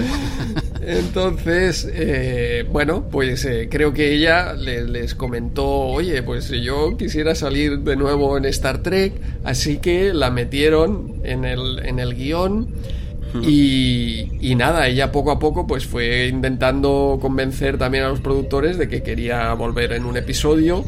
Y entonces en esta ya versión casi muy parecida a la que vemos, eh, lo que diferenciaba era que eh, creo que era eh, Riker y no sé si La Forge o Data estaban en una lanzadera y son ellos los que se dan cuenta del cambio temporal que ha habido, porque al estar lejos de esta anomalía temporal, pues todavía recuerda la línea temporal original. Y así fue cuando hubo disponibilidad de, Whoopi Goldberg, que entonces eh, entró ya pues eh, todo el tema definitivo de que la que realmente nota este cambio es, eh, Gainan en este caso y, y, son todas estas piezas que fueron encajando para llegar a lo que, a lo que tenemos hoy en día que, atención, sigue siendo un, episodio pues eh, también con, agujeros de, guion. ¿eh? Hoy en día seguro que le pondríamos pega ahí a este episodio porque Gainan, ¿cómo es que sabe que Tasha murió pero no sabe eh, qué es lo que siente pero no es precisa? O incluso lo más claro, porque Gainan aquí empieza a, a, dudar, oye, aquí ha pasado algo, pero yo creo que Gainan debe llevar 20 años pensando, ¿por qué estamos en guerra? Con los Klingons si, si no deberíamos estar en guerra con los Klingons y, debería haber avisado a Picard hace tiempo de que algo ha cambiado, ¿no?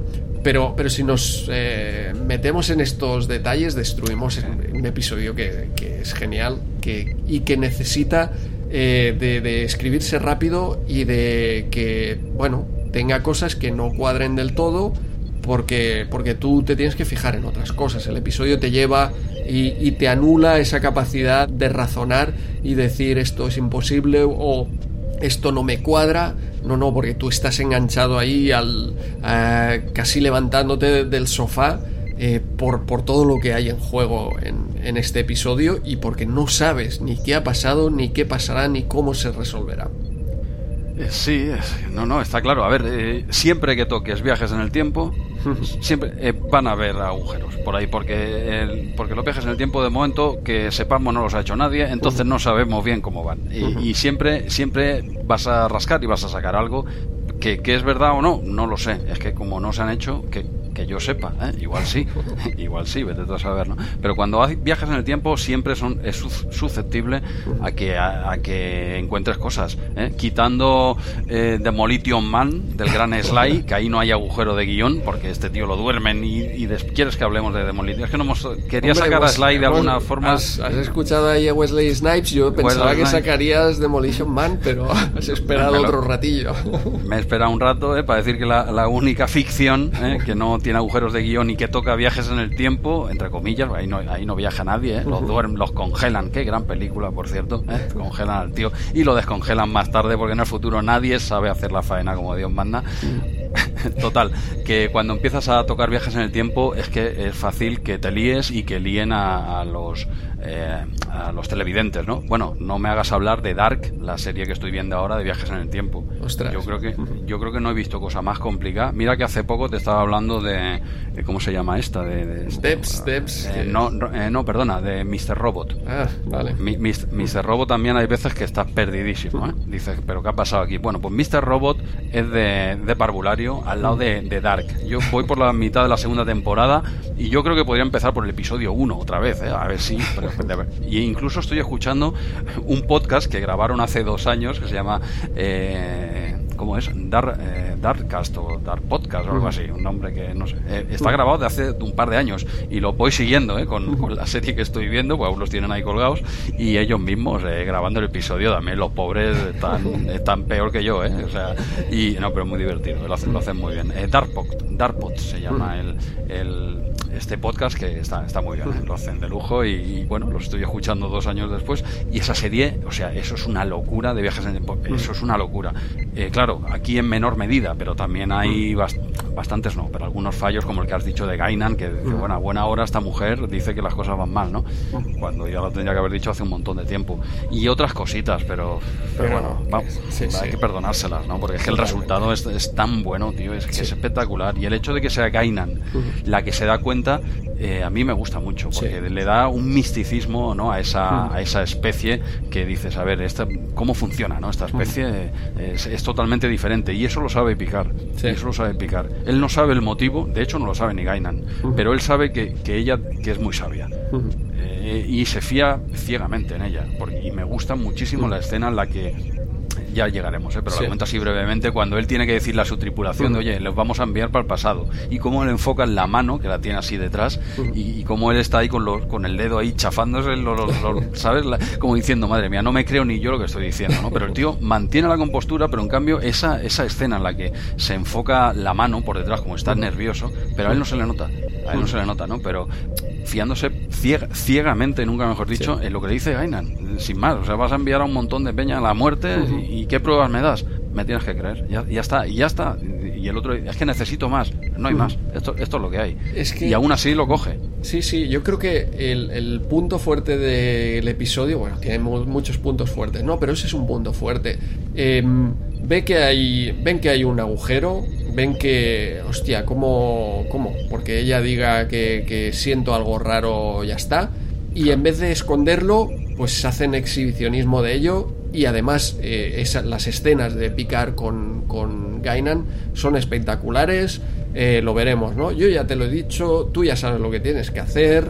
Exacto, y, tú mismo. Y la que me comentas no tú de, de picar claramente dice, no, no, si no os estoy preguntando, no os estoy pidiendo opinión, os estoy informando de lo que vamos a hacer. Y ya está. Sí, pero él, pero él mismo se da cuenta de la burrada que está diciendo. Y, pero claro, tú, tú le ves, el tío es un actorazo, ¿eh? pues si no lo habíamos dicho hace 10 minutos, claro, tú le ves al tío súper sobrio, ¿no? esto es lo que hay, yo os informo y venga, eh, pa'lante. Pero esa, esa pequeña toma de, de cómo él realmente está nervioso o, duda, él mismo duda de lo que está diciendo, solo con, con esa mano detrás, ¿no? Como, como se le ve nervioso, pero luego pasan al frente y como el tío mantiene la compostura, ¿no? Eh, y sí, sí, y Picard, pues eh, al final cree ciegamente en ella, porque al final, al principio no, ¿eh? Dice, es que necesito más, no puedo enviar a, morir a un montón de gente solo porque tú tengas un antojo, así me entiendes. Sí, pero él sabe en todo momento que, que va a hacerlo, que va a acabar haciéndolo, que Gainan tiene razón, o sea, él está como en la fase de negación, ¿no? Vale, le da por saco de que datos, me tienes que, o sea, hazme la decisión fácil. Yo sé que, lo acabaré haciendo, pero tú me tienes que hacer la decisión fácil para que para que yo pues piense que, que la hago cómodamente. Pero, pero él sabe que, lo va a hacer y de hecho Gainan juega sus cartas con ello. Con eh, tú ya sabes que, yo tengo razón, ya sabes que aquí pasa algo. Ahora es tema tuyo. Podemos continuar en este universo de mierda eh, o, podemos eh, acabarlo en un momento. Eh, y, y, Picard, de hecho, no duda de qué es lo que tiene que hacer. Lo que le da miedo es hacerlo, realmente. Sí, yo creo que le da un poco por saco el decir si es que tienes razón, pero pero si es que tienes razón, pero cómo envío yo a esta gente, como diciendo sé que las tengo que enviar, madre mía la que me la que me has liado, ¿no? Porque además nunca sabrás si tienes razón, porque si si tienes razón eh, eh, eso desaparece, o sea realmente no se va a dar cuenta, va a quedar siempre ahí como lo de M. Rajoy, va a quedar siempre siempre en el aire, no no vas a saber nunca lo que lo que pasa ahí, ¿no? Pero claro el tío me, me encanta me encanta eso, esa parte en la que eh, se ve la amistad entre ellos dos, se ve la, fe que tiene eh, en esta mujer y, me mola que esta tía sea camarera precisamente, ¿no? decir, o sea, es tan sabia que puede hacer lo que le dé la gana. O sea, podría ser directora de, lo que sea, pero no, ella le gusta poner ahí sus cubatas.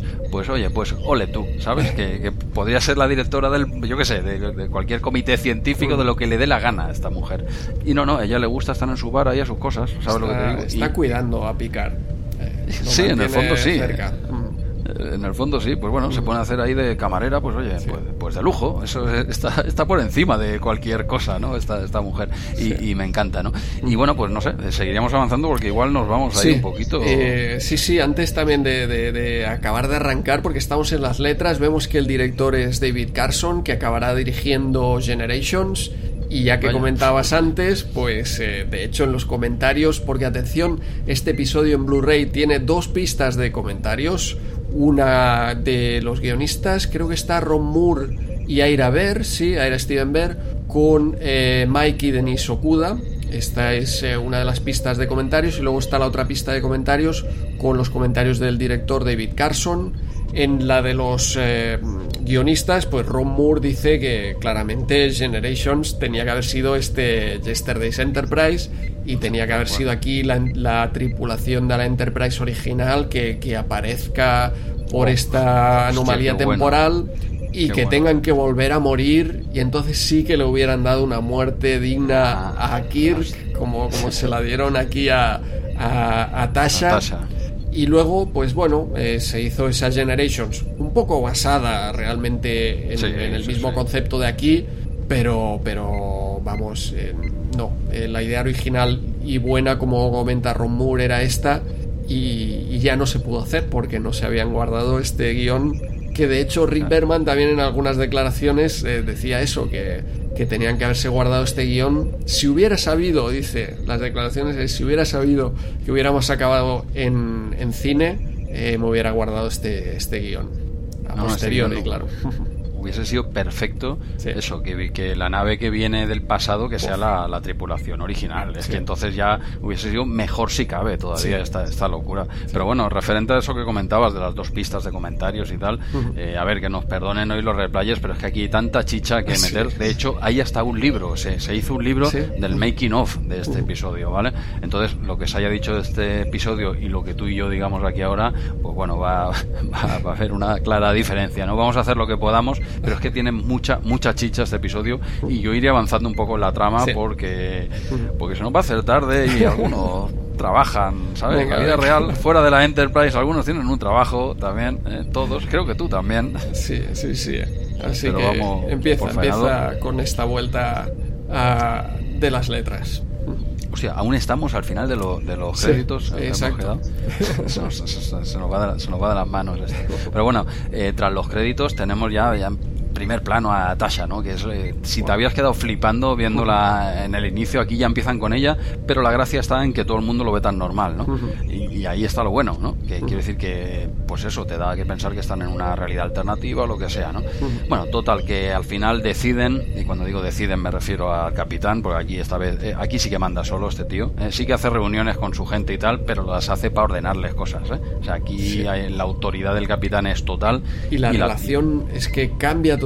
Es un episodio que, cada detalle, o sea, yo creo que está lleno de detalles. Cada escena tiene muchos detalles, porque la relación entre Riker y Picard es espectacular aquí. Es totalmente diferente. Vemos un, Riker, un Picard mucho más autoritario, un Riker también eh, más agresivo a la hora de exponer sus ideas, más aún si cabe. Eh, pero, pero es que está lleno de detalles. Cada, cada escena es algo nuevo de, de este universo o de esta línea temporal alternativa. Sí, sí, te van dando pistas desde lo visual a la iluminación que hemos comentado, esa relación prácticamente tensa entre el capitán y Riker. Aquí ya no son colegas, ni pero tampoco que sean enemigos. ¿eh? Quiere decir que esto funciona así ahora y punto. No estamos para historias de, miedo, ¿no? Bueno, total, que el capitán eh, ordena que, oye, que vayan a ver a la, a la, Enterprise esta que tienen enfrente a ver qué pasa, ¿no? Que echen un vistazo porque parece que, eh, que, no sé, ¿qué hace, ¿qué hace esta nave aquí, ¿no? Cuando dice la Enterprise C, ¿no? Entonces se, miran así como diciendo aquí, aquí han fumado, ¿no? Bueno, total, que, que envían a Riker allí, se encuentran encuentran algunos miembros de la tripulación, unos cuantos, pero vivos, pero bueno, malheridos y se ven que vienen de una batalla, hay muchos daños en la nave, bueno, eh, no sé de dónde viene esta gente o qué les ha pasado, pero están en una, en una situación jodida, ¿no?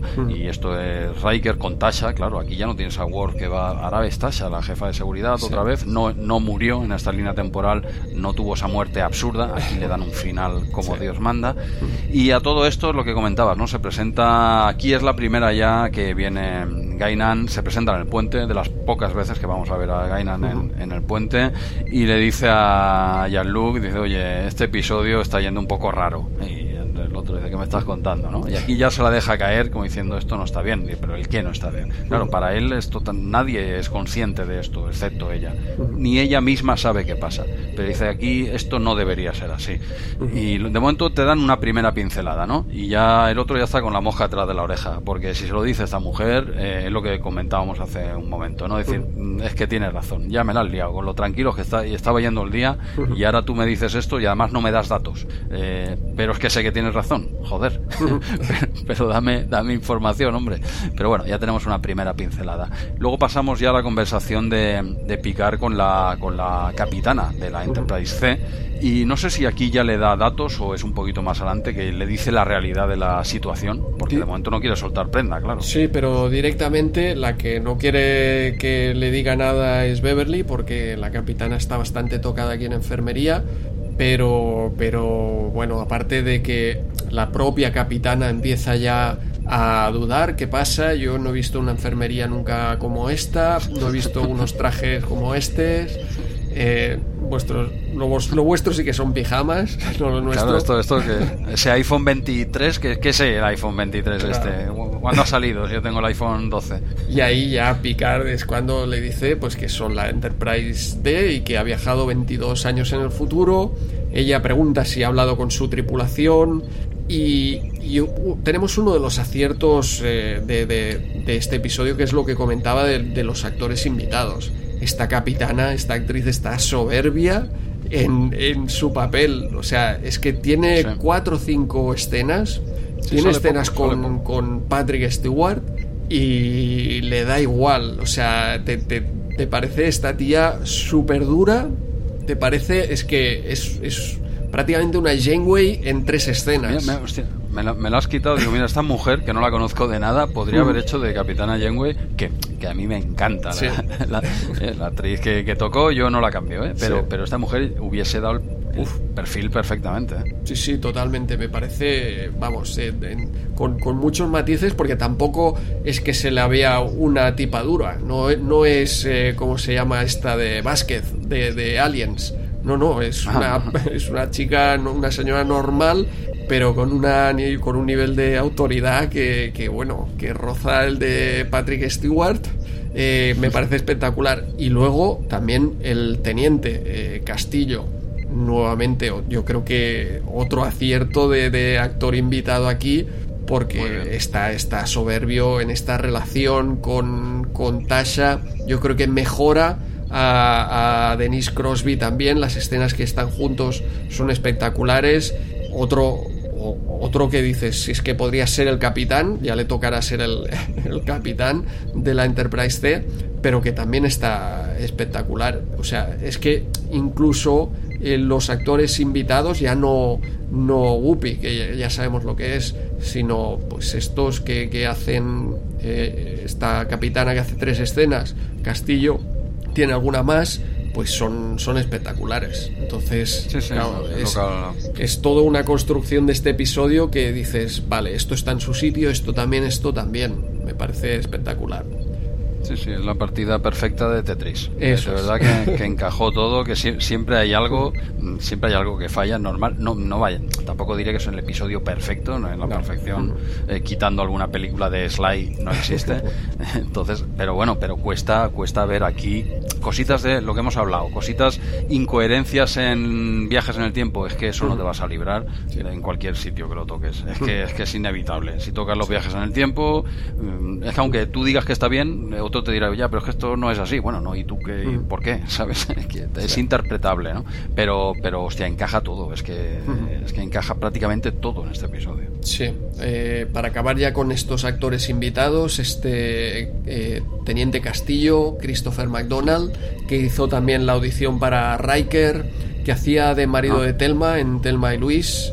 Y que, atención, eh, este no fue su mejor crédito, sino que apareció en un episodio del Coche Fantástico. ¿Qué me dices? ¿Qué me estás con James Cromwell, con el mismísimo C. Frank Cochrane. Los dos en un episodio. Increíble. ¿Qué me dices? ¿Estos dos en el mismo episodio del Coche Fantástico? En el mismo episodio del Coche Fantástico, sí, señor. Eh, bueno, pues. Eh, aviso a los replayers, el próximo episodio de Star Trek Replay se va, va a ser una review de ese episodio, coche fantástico. Creo que estamos todos de acuerdo, ¿no? Porque vamos, se juntan una serie de factores, que, vamos, con, Michael Knight, con Kit, con Donovan. Pero, pero, qué, pero qué locura es esta, ¿no? Espectacular, espectacular, sí. Madre mía, qué, qué datazo has, has tirado aquí, que desconocía totalmente. Nada, te dejo ahí con ganas de ver ese episodio del coche fantástico. Ya hemos metido a esta serie, ya hemos metido aquí a David Hasselhoff también. Así que ya podemos. Nos falta. ¿Qué nos faltaría? ¿El equipo A lo guardamos? ¿eh? Lo guardamos. Aquí un rato, Pero podemos, un rato lo sacamos. Podemos seguir ah, avanzando ya que hemos hecho todas las referencias eh, posibles. ¿Y dónde estábamos? Pues eh, empezamos a ver la relación entre el teniente Castillo y Tasha Ayar, eh, con pequeños detalles. Todas estas escenas que están escritas por Ron Moore con, con, mucho mimo, eh, porque vemos cómo esta relación va creciendo poco a poco, de, desde conversaciones absurdas con el nombre, pues hasta, hasta pasar por Ten Forward, como veremos más adelante. Eh, y estamos, pues que están todos despistados porque, de hecho, solo Picard sabe, y solo Picard y Gainan saben de, este problema, mm, pero el resto de, la tripulación no, está informada. El siguiente problema que empezamos a ver es Tasha, que empieza a, sospechar, ¿no? Porque cuando va Ten Forward con el teniente Castillo, eh, ve que Gainan la mira mal. Eh, no, no, entiendo por qué. raro. Sí, la, mira, un poco raro, ¿no? Como diciendo, como esta, esta, ¿qué, no? Sí, sí, sí, hay algo raro. Y aquí ya empieza a sospechar, incluso cuando se van de Ten Forward, pues echa una mirada atrás porque, porque Gainan, supongo, y también ella empieza a pensar, eh, de entre las cosas que no me cuadran, pues una, una es esta. Em, Sí, sí, sí, pero aquí, bueno, toda la tripulación, eh, comentabas que Picard y Gainan, creo que te referías a Picard y la otra capitana, ¿no? Que están al corriente, pero el resto de la tripulación ah. no estaba al corriente del viaje. Sí, no, yo me refiero, eh, toda la tripulación de, la Enterprise sabe que, que, de la Enterprise D, sabe que la Enterprise C viene del pasado. Yo lo que me refiero es al, al que al hecho de que esta no es la línea temporal normal, solo lo conoce Gainan, bueno, solo lo sospecha Gainan. ahí, ahí, ahí sí que quería llegar. Quiero decir, ni ellos mismos saben, especialmente Picard, que está perdidísimo el hombre, pero que no saben qué pasa ahí, pero que hay algo. Eso sí que el resto lo saben, que aquí pasa algo. Y entonces pasamos ya a la escena que no vamos a repetirnos, ¿no? En la escena en la que ya eh, Picard, porque ha tenido otra conversación, que esto no hemos comentado, o una segunda conversación con Gainan, que le, bueno, ya lo hemos dicho antes, ¿no? Que le dice, oye, mira, yo no tengo más pruebas, lo que tú has dicho antes. Eh, esto es lo que hay. Eh, yo sé que esto está mal y tú deberías saberlo también. ¿Quieres pruebas? No las tengo. ¿Vale? Si te vale bien y si no también. Yo me voy a hacer unos colacaos allí, pues yo estoy trabajando de camarera y tengo clientes allí. Yo ya te lo he dicho. Bueno, esto ya, y Picard se queda ahí como diciendo, es que tienes razón esta mujer siempre tiene razón, lo que me jode, podría equivocarse un poco. Eh, pero bueno, pasamos a esa reunión en la que Picard pues ya ha decidido pues que va a enviar al pasado, a su punto de origen, a esa Enterprise C y a enviarlos prácticamente a una muerte segura. Sí, pero, pero lo justifican muy bien porque al principio de todo el episodio parece que la decisión es difícil porque como comentas, vale, los vas a enviar a una muerte segura, pero realmente cuando él toma la, la decisión Mm, sabemos que aquí hay una guerra cruel entre Klingons y Federación con 40 billones de, muertos. Estamos hablando como, como 6 o 7 tierras que, se han aniquilado. Em, entonces, como que la decisión parece más fácil, ¿no? Porque la, vuelta eh, puede arreglar la línea temporal normal pero no tienen ni idea de que eso pueda funcionar, no lo sabe ni Gaina. Es una opción, es una Sí, no, claro, no, no, claro, sí, puestos sí, sí, todos son opciones, pero evidentemente Picar se apoya en eso, está claro. Y que la Federación está perdiendo esta guerra y por tanto ah, esta Enterprise C o, o, morirán todos 22 años atrás heroicamente o, volverán a morir aquí en, cuestión Dos de episodios. Sí. quiero decir que a ver si pillar vais a pillar. Eh, que, vamos, por seis meses que os quedan a todos nosotros, pues oye, vamos a ver si esta señora tiene razón, ¿no? Nos enviamos para atrás. ¿Tendrá o no? No lo sé, porque si tiene razón, yo voy a ser otro y van, van a poner luces nuevas aquí en el puente y tal, y yo no me voy a enterar y voy a ser super colega de Riker, o sea que queda un poco en el aire, ¿no? Pues bueno, pasada esta reunión que ya hemos comentado anteriormente, en la que Patrick Stewart está mm, especialmente soberbio, ¿eh?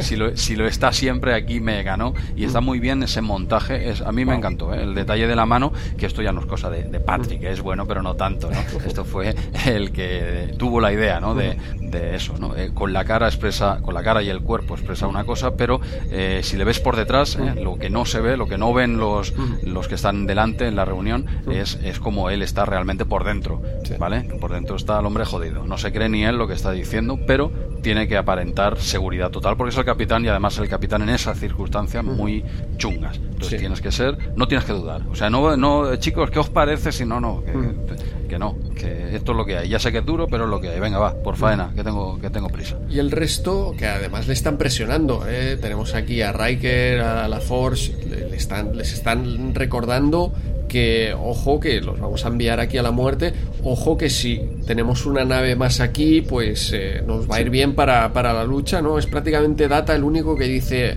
data, bueno, pero, pero, oye, si estos vuelven, si luchan por salvar un, un puesto avanzado Klingon, quizá eso, pues con, el sentido del honor de los Klingons, pues les haga reflexionar y, quizá nos salvemos de, de la guerra, ¿no?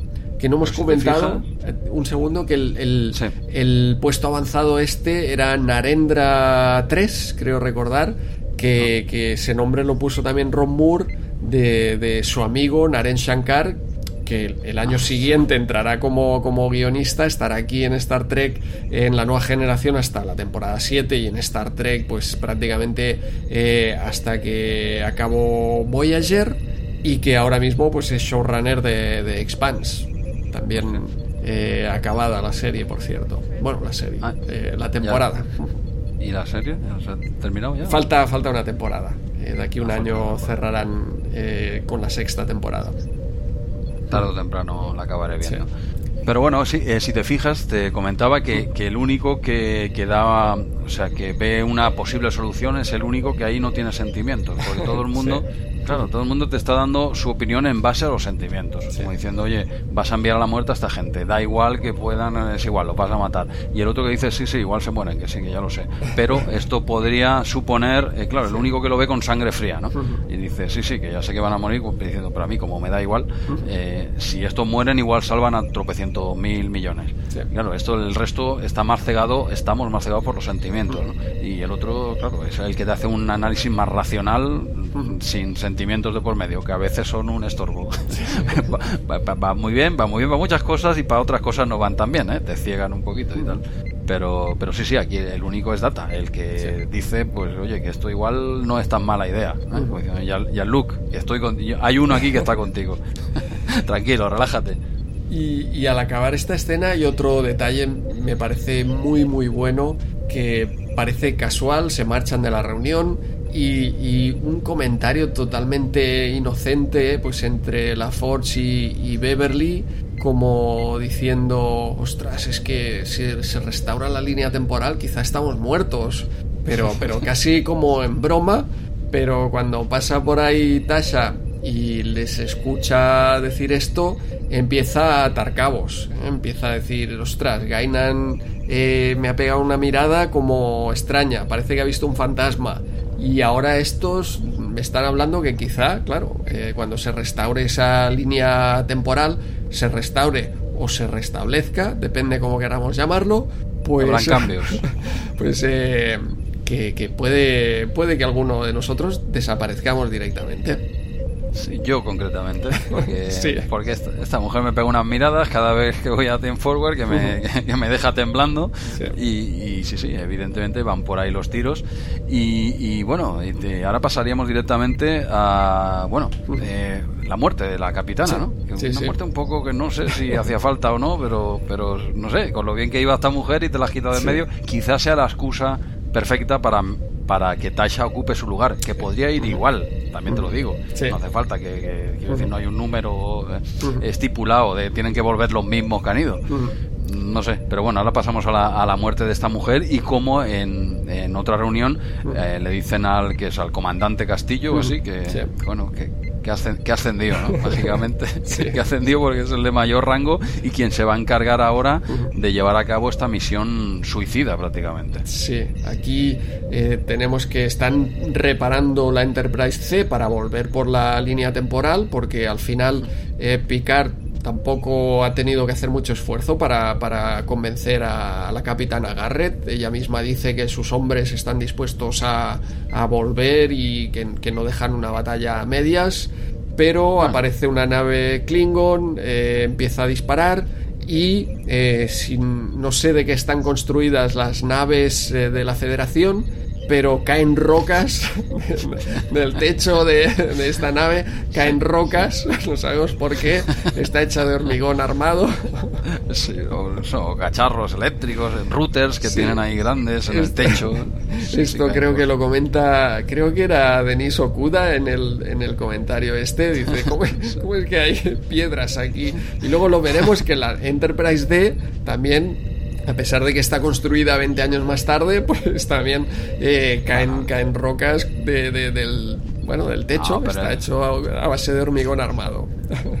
porque las primeras naves las hacían de pladur y eso no, no iba a ningún lado, entonces si tú metes roca sólida, eso insonoriza, para el frío va muy bien también, Andreu, en, en el espacio hace mucho frío, tú metes ahí en el, en el hueco, en el hueco de las paredes, tú metes ahí rocas y eso, eso pues coño, gastas menos en calefacción, el frío del espacio no entra tan fuerte. Yo no, yo lo veo bien. Pero sí, sí, sí, llama la atención cada vez que hay un petardazo, ahí salta de todo. Y, y la, la facilidad, con qué material ignífugo no, no tan ignífugo hacen las, las consolas, que todas arden. Sí.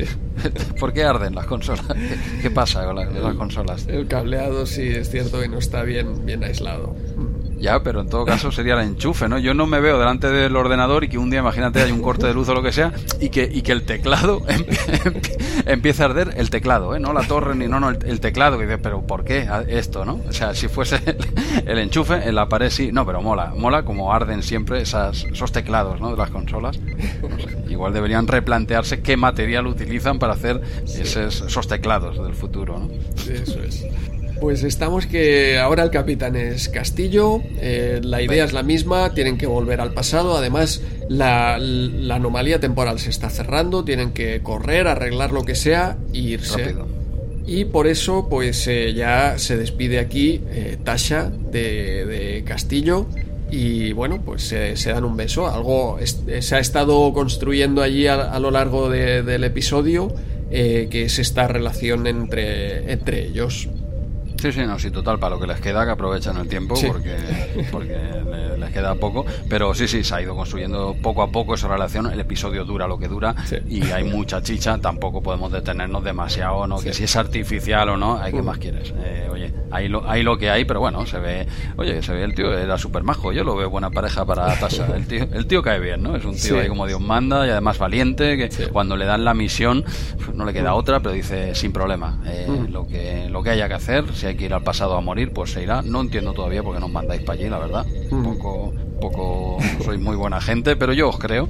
Y, ya está, se ve un buen tío. Y hay esa primera despedida y la trasladan. Y a partir, cuando ya lo, mm, eh, lo, lo, llevan a su nave, dijéramos, de vuelta, entonces tenemos la escena en la que Tasha va a hablar con, con Gainan eh, a decirle, oye, ¿Qué eh, que me cuente, exacto, ¿qué pasa? O te debo, o una de dos, o te debo pasta o, aquí hay algo raro, porque tú me pegas unas miradas aquí que son muy chungas, ¿no? Y, aquí es cuando se desvela un poco el pastel y ya Gainan le dice claramente tú no tendrías que estar viva, tú tendrías que estar muerta. Y eso, claro, que te digan eso, pues te jode el día. A mí, a mí, a mí me molestaría, ¿no? Porque, pero ¿por qué no? ¿Hay una aplicación o qué? Sobre todo porque, porque, bueno, le dice que su muerte fue pues absurda, eh, sin, sentido, ¿no? Eh, que aquí, ¿por qué Gainan conoce estos detalles y los otros no? Bueno, pues también da igual. Yo, lo que comentabas incluso de la relación entre ellos, eh, esto para nada es la relación de Troy con el de Vinon y Ral. O sea, aquí yo creo que esto a mí me ha colado perfectamente. Es que hay como muy buena camaradería entre ellos desde el principio. Están en una situación de que, oye, te, envío a morir eh, y yo me vas a hacer desaparecer igualmente. Eh, los dos, como dices, son guapos, pues oye, eh, nada, está claro, ¿no? aquella relación con Devinon y Ral no encajaba nada. Esta parece que, a pesar de esos 45 minutos y de esas tres escenas, me parece que está como, ostras, se ve natural incluso.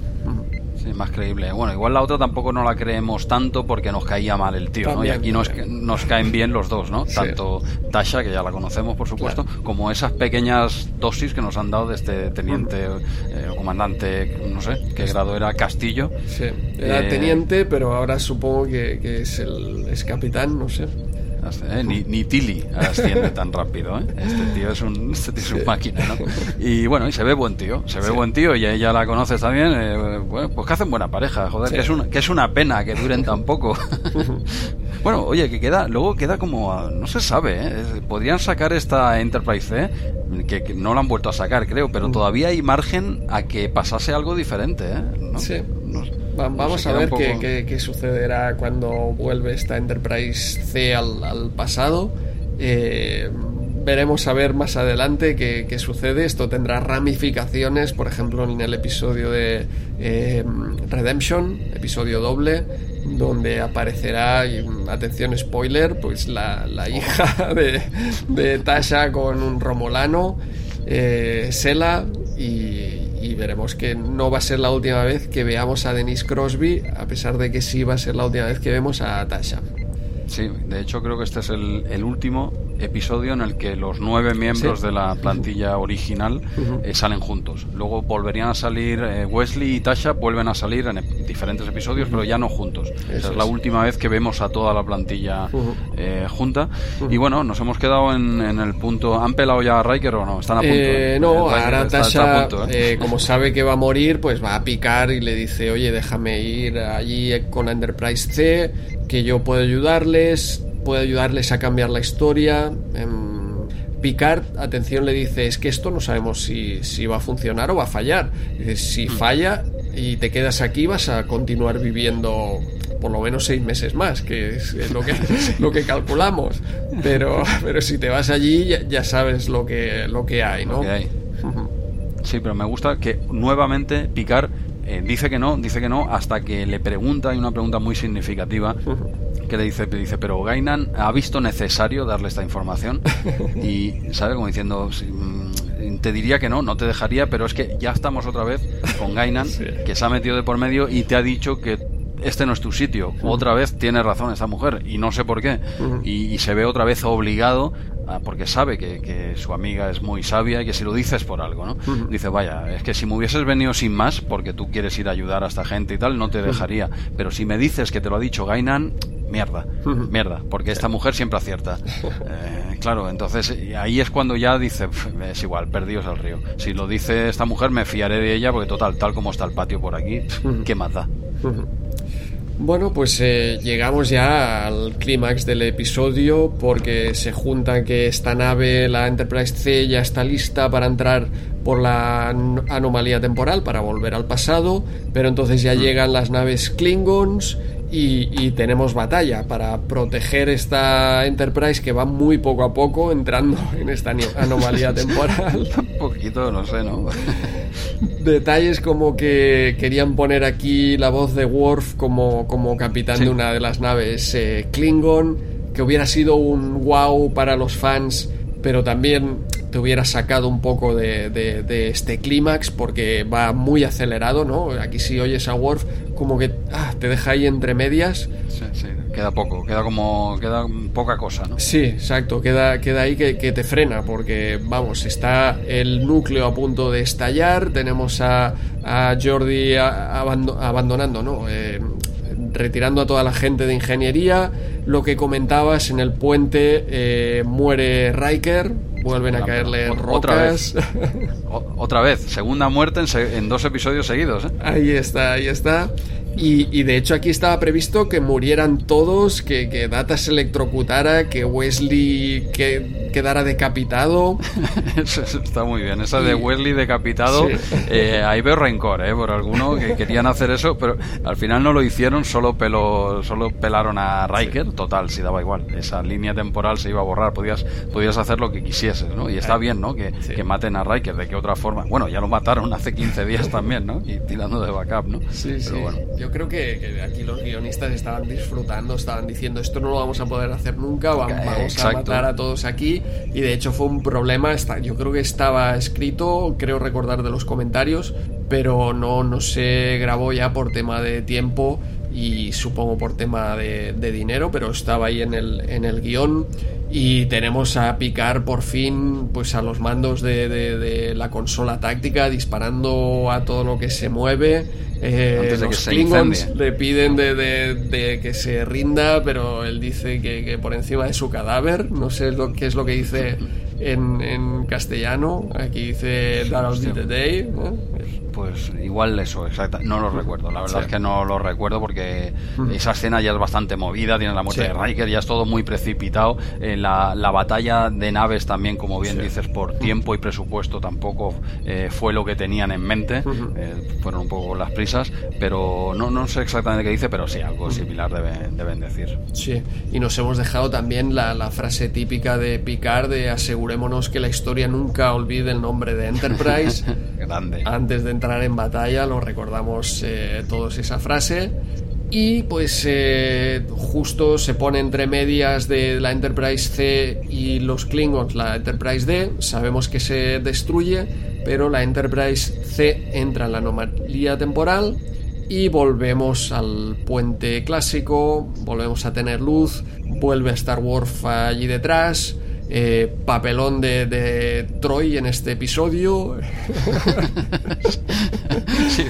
que no se ha movido del asiento, solo le hicieron una foto ahí en el asiento al principio y ahí continúa al final. Y, ya está. Se acabó. Y sigue. Ella, grabó en un rato, que ese día iba a la playa y dijo, oye, párate un momento, dos escenas, y ya está, ahí te vas, que tienes el día libre. Eso es. Quedó todo restablecido. Vuelve toda la normalidad, excepto el traje de la Force. Eso es, eso es, el traje de la Force que, se quedó ahí. que es como un fallo. dicho... Sí, coño, como un fallo no, un fallo, ¿no? ¿O, no? Sí, sí, es un fallo totalmente porque vemos eh, que eh, vuelve a, volvemos a tener a, a Gainan en Ten Forward. En esta ocasión está hablando con, con la Forge. Le, le pregunta por, por Tasha. Es un final muy, muy bueno. Porque ella le pregunta, oye, háblame de, de Tasha, ¿no? Y, lo que te comentaba es que aquí Whoopi, entiendo que grabó esta escena con Worf, la que hemos visto al principio, está con la Force directamente seguido y nadie se dio cuenta de sacarle los puños a, a la Force porque, bueno, la Force en este episodio eh, iba siempre con, con, los puños, porque él no sale en la primera escena del, del puente normal. Así que un, descuido que algunos fans, yo creo que he leído por ahí por Memory Alpha, que le intentan dar como, como, una explicación como, ojo, la línea temporal esa todavía sigue, se ha quedado un remanente, se ha quedado en la force de, la línea temporal. Perdimos a Riker la, la, semana pasada, perdemos a la Force esta temporada, está este episodio siento, lo siento, Trekkies, pero eso es un fallo. Eso es un fallo. Aquí no queda nada de la otra línea temporal, lo que eso es un descuido totalmente perdonable en un episodio tan top como este. Si fuese así, Gainan tendría que haber dicho, oye, aquí hay algo que falla. claro. son, tus puños, son tus puños que no acaban de. Y el otro, ay, perdona, corten. Repitamos escena. Pero bueno, un pequeño descuido, ahí no hay nada, no hay nada que argumentar, ahí estoy totalmente convencido. Y bueno, la línea temporal se restablece eh, con esa, lo que comentaba tú al principio, con, con esa ausencia de efecto en, en la transición de picar al, al picar clásico, el que todos conocemos, eh, con luces en la Enterprise, con más asientos en, en, el puente, no solo el de capitán autoritario. Y ya está, se ha restablecido toda la línea temporal y Gainan ya se hay una pequeña toma en la que ella dice, la enfocan así como diciendo, ahora está todo en su sitio. No sé qué, por qué, pero ahora sé que está todo bien. Y ya está, se ha restablecido todo y, la otra línea nunca ha existido, teóricamente. Todo vuelve a estar como estaba en un inicio del episodio. Genial, tío. Un cierre de episodio redondo, tío. Sí, sí, es, espectacular este episodio. De hecho, eh, Roberto Orci, uno de los eh, co-guionistas de Star Trek, la primera de Abrams y, la segunda también, eh, el amigo bueno de Kurzman, diríamos. la parte buena de KO Productions, de Kurzman, y Orci. Comenta que, este episodio es la inspiración para, para la Star Trek de Abrams, esa, ese también lo he leído. futuro alternativo, ¿no? o esa línea temporal que se divide, pues en este caso será por la muerte de, de o no la muerte del padre de Kirk, que eso, forma parte, sino por la llegada de, de los romulanos pues al universo normal.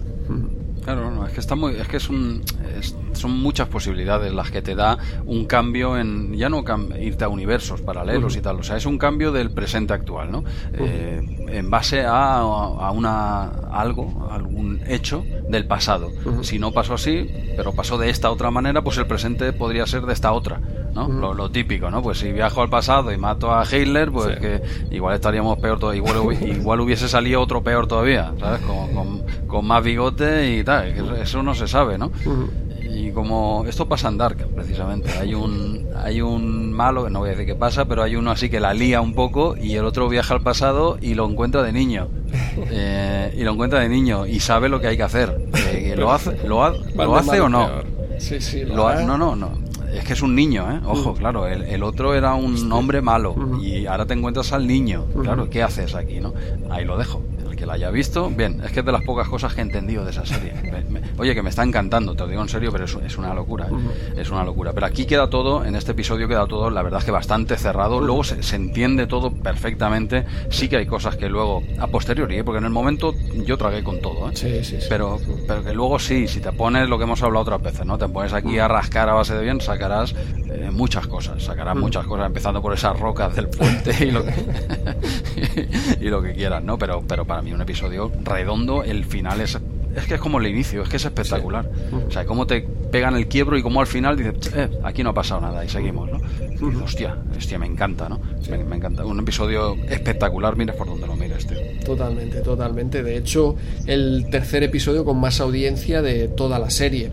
Toda la de toda la serie, sí, sí.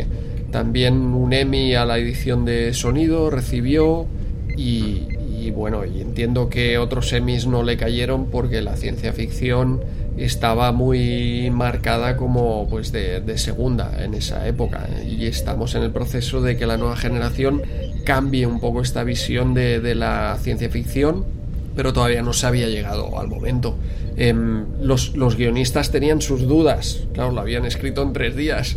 Ojo, lo habían reescrito en tres días. estaba, estaba, el esqueleto estaba. ¿Eh? Estaba de hace meses. Exacto, exacto. Pero, pero claro, tenían sus dudas de, que todo eso que habían estado trabajando el fin de semana, pues eh, cómo iba a acabar y fijaos cómo, cómo acabó, espectacular.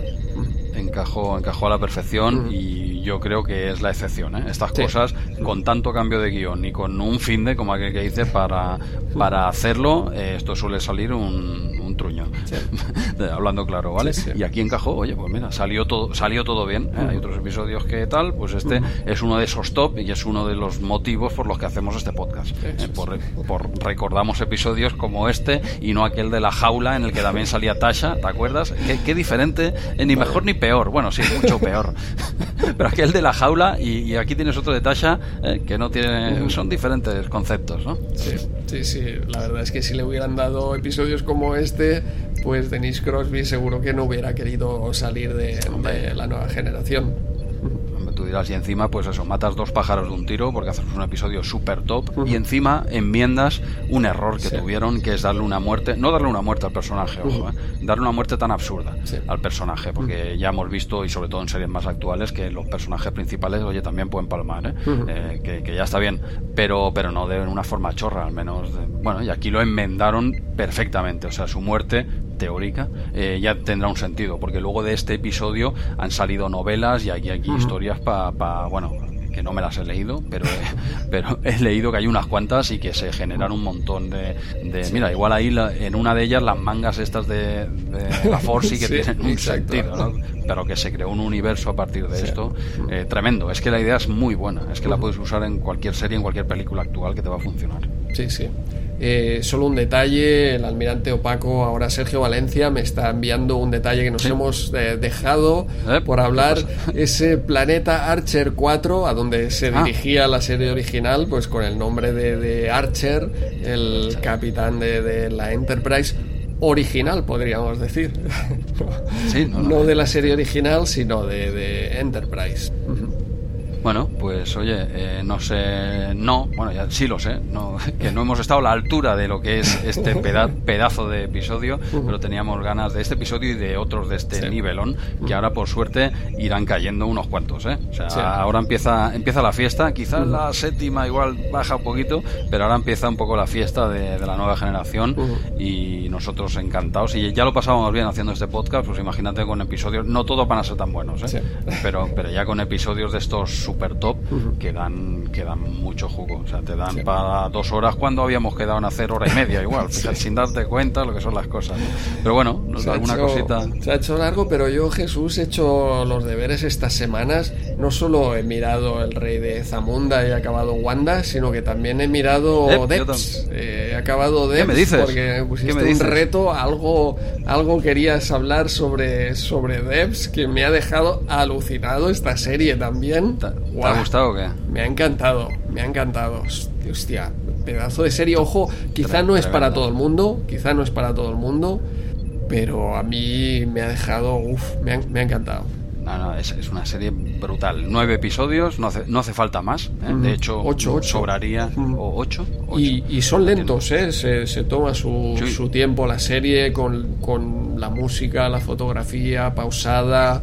Mm, bueno, te introduce lo que está pasando, se va para aquí, se va para allá. Pero, pero tampoco es que sucedan muchas cosas ¿eh? en, en ocho episodios. Eh, me encanta la, producción, el estilo que tiene la serie. Alison Peel, por fin, aquí sí que está genial. que es buena actriz, hombre. tienes que verla. y tanto, Y, la serie pues me ha dejado alucinado todos los conceptos que, trata, espectacular. si os gusta la ciencia loca, eh, es, para verla. Es una serie espectacular. Yo de lo mejor en ciencia ficción que he visto hace tiempo. Sí, sí, ¿Eh? sí. Eh, ciencia ficción de calidad y ya te digo sin alargarlo, eh, no te voy a decir absurdamente, ¿eh? porque hay series que igual te duran siete temporadas y no le sobra nada. detallito aquí. Y hay, y hay otras que igual con, pues eso, con ocho episodios, pues suficiente. ¿Para qué vas a, estirar el chicle si la idea es esta, no? Deps, pues nada, si los replayes no la han visto, mira, ahora te sumas al carro mío y la recomiendas también, pero el, el, mini debate que quería hacer, ¿quieres que te haga la pregunta de Deps ahora o, o no? Porque igual la respuesta no es tan sencilla. Eh, lo, que, lo que tú veas, eh, yo estoy dispuesto porque eh, luego nos viene aquí invitado, si no lo dejamos para aquí dos episodios. No, no, no, hazme una, una respuesta rápida, que, va a ser imposible, pero bueno, la serie Debs trata sobre el determinismo y el libre albedrío. Sí. O sea, uno u otro. ¿Vale? Determinismo por un lado, libre albedrío por el otro. ¿Cuál es el correcto? Simplemente es una pregunta muy sencilla, que en realidad eh, está predestinado, hay un determinismo en nuestras vidas, o, existe el libre albedrío. El, destino lo seleccionas tú con cada uno de tus actos. Es una pregunta sencilla, Andreu. Respóndela a todos los replayers, por favor. No, yo creo que yo creo en el libre albedrío, a pesar de que. eso es lo que te gustaría. Esta eso es lo que te gustaría. Pues, pero no, no, pero está genial porque te, te bueno, te, te muestra mil maneras de que, de que no, de que no hay libre albedrío. Eh, la serie tiene esa tesis, o de hecho tampoco es la serie, es el, es el protagonista principal o el amo de Debs. Que, que tiene esa idea del, del determinismo porque así se libraría de una mala decisión o de un mal momento que, que, tuvo el pobre hombre y él quiere saber que no ha sido culpa suya, sino que hiciera lo que hiciera, pues iba, iba a pasar eso y luego a partir de ahí pues entran pues ordenadores cuánticos, interpretaciones de la mecánica cuántica que, que bueno, a, ver, la, la, que te enseñan en, en, la carrera que es la interpretación de Copenhague pues es totalmente indeterminista y es, eh, vamos, eh, no, sé, no sé si la gracia de, la mecánica cuántica, pero de hecho sí que es lo que sale de, las ecuaciones, es ese indeterminismo. Eh, pero aquí pues te presentan otras interpretaciones de la mecánica cuántica que realmente desconocía, como los eh, many worlds, los múltiples mundos o ese multiverso, que aparentemente pues es una interpretación determinista tú estás en esa línea temporal de la que no te puedes, en esa línea temporal, no, en ese universo que sigue un camino del cual no puedes eh, salir, ¿no? Y, me parece genial como esta serie pues se afronta pues el experimento de la doble rendija que es la base de la interpretación de, Copenhague y de ese indeterminismo eh, que es natural en la mecánica cuántica, te, explican, pero, pero se escapan con estas otras interpretaciones, eh, te, te hacen creer que no hay ese, bueno, dudar de, de, esa, de ese libre albedrío.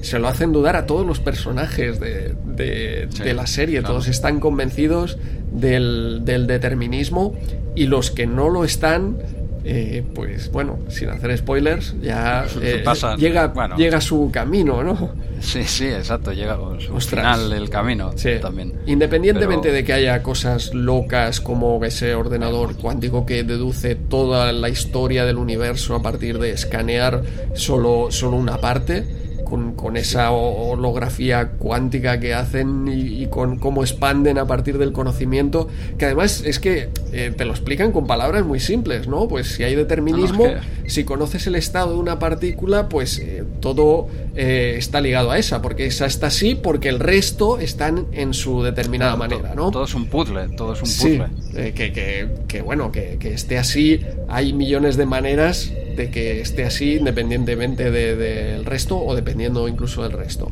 Pero bueno, que, se enfrenta a, sus contradicciones la serie sin, sin complejos, te los muestra y me ha parecido una serie espectacular y a pesar de ello sigo creyendo pues en ese indeterminismo y en esa eso la interpretación de, de Copenhague que realmente el fotón pues eh, pasa por las dos rendijas a la vez y que solo si lo observamos sabemos que ha pasado por una o por otra. ¿Por qué? Es, bueno, ¿se sabe? ¿Eh? ¿Por, qué cuando se observa se comporta? Yo he visto este experimento también mm. en varios documentales y yo alucino, tío. Alucino con ese experimento. O sea, ¿por qué el hecho de que haya un observador, ya no sea humano, incluso puede ser una cámara, puede ser. Eh, hostia, es, impresionante. A mí, de, verdad, que me he visto varias cositas de de física cuántica sin tener ni idea y me alucina, me alucina. Me pasa como con Dark, que no entiendo la mayoría de cosas que dicen, pero me alucina, me llama la atención y he visto unos cuantos. ¿eh? Y es, espectacular todo lo que tiene que ver con la física cuántica, o al menos en el punto que están ahora, que es ese en el que no se sabe bien bien las cosas, ¿no? que parece magia, ¿no? Que, Evidentemente todo tiene una explicación. Pero es que de eso, eh, eso es lo que les alucinó a todos los científicos que estaban ahí viendo, lo que no le encontraron otra explicación que, que la realidad es esta y tenemos que, bueno, cuando se lanzan el electrón eh, de uno en uno por la doble rendija, sigue habiendo un patrón de, interferencia. Por lo tanto, está claro que el, electrón ha pasado por los dos, eh, por las dos rendijas a la vez. Porque tú lanzas uno a uno, no lanzas un montón. Eh, no están interfiriendo con otros, está interfiriendo consigo mismo pero si pones un detector para saber si entra por la rendija de la derecha o la de la izquierda, que es el equivalente de, cerrar básicamente la, rendija, pues ya no tienes el patrón de interferencia porque el, electrón pasa por una de ellas. Cuando tú has observado, solo ha pasado por una. Pero si no observas, pasa por las dos. Sí, no, no, es que claro, ahí está, ahí está el rollo, ¿no? Y, es espectacular que eso pase, ¿no? simplemente, pues, y al final que les llega la conclusión de que es que tienen que inventar una ciencia nueva para esto, porque las leyes que, que, se han descubierto del universo eh, funcionan, están, funcionan bastante bien, pero en lo microscópico parece que hay otras leyes, ¿vale? No es que las que tenemos ahora a nivel macroscópico no, no sean válidas, ¿no? no, sí lo son, se han demostrado, pero parece que aquí dentro, ¿eh? En lo pequeñico, parece que funcionan, hay otras normas, ¿no? Y es un poco el rollo ese, ¿no? No es que sean incompatibles, es que aquí hay como otras leyes, ¿no? Que, otras normas, ¿no? Otro, hostia, es, a mí me fascina sin tener ni idea, ¿eh? Yo no, tengo los conocimientos que tienes tú sobre este campo, pero me llama muchísimo la atención. Quizá por eso me ha gustado también tanto esta, esta serie DEPS que trata sobre todo esto. Pero bueno, al final hemos quedado, porque te has, ido, has, hecho, has hecho un M. Rajoy, eh, hemos, hemos quedado que, que tú eres... Eh, o sea, libre albedrío. Tú eres de los de crees, pero crees o te molaría, porque no te gusta que tu no, creo, creo, De hecho, la mecánica A ver, aquí es que, claro, tú hablas de determinismo. Claro, la mecánica clásica es determinista, pero incluso dentro del determinismo, eh, los problemas más simples, como un péndulo real, cuando, cuando le das una amplitud eh, suficiente grande, o tres cuerpos celestes eh, como orbitan alrededor de uno del otro, ese, esos sistemas mecánicos, de acuerdo, son deterministas, porque hay unas ecuaciones que, dicen exactamente cómo funciona, pero, pero que igualmente eh, no puedes predecirlos a largo tiempo. A, largo plazo. Exacto. a largo plazo. Pero bueno, no, no, eh, yo no tengo. Esto es como lo de creer en Dios o no. Yo yo creo que no, pero no tengo datos. Aquí me pasa lo mismo. No, no tengo los datos suficientes como para decir si existe el determinismo o el libre albedrío. Claro, yo ojalá eh, tengas tu razón y yo también me quedo con el libre albedrío. Eso significa que lo que, que mi futuro está en mis manos. ¿Vale?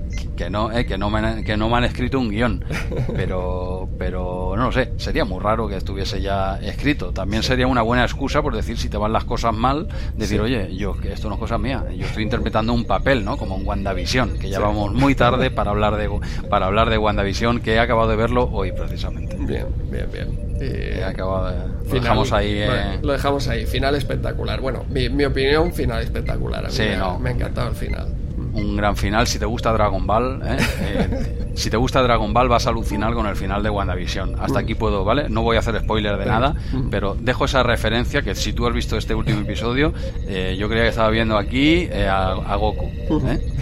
Yo creía que estaba viendo a Goku. Sí, sí, me ha molado, me ha molado. Sin ser de Marvel, mucho, y sigo sin serlo. A mí WandaVision me ha gustado, pero tampoco me ha quitado el sueño, ¿vale?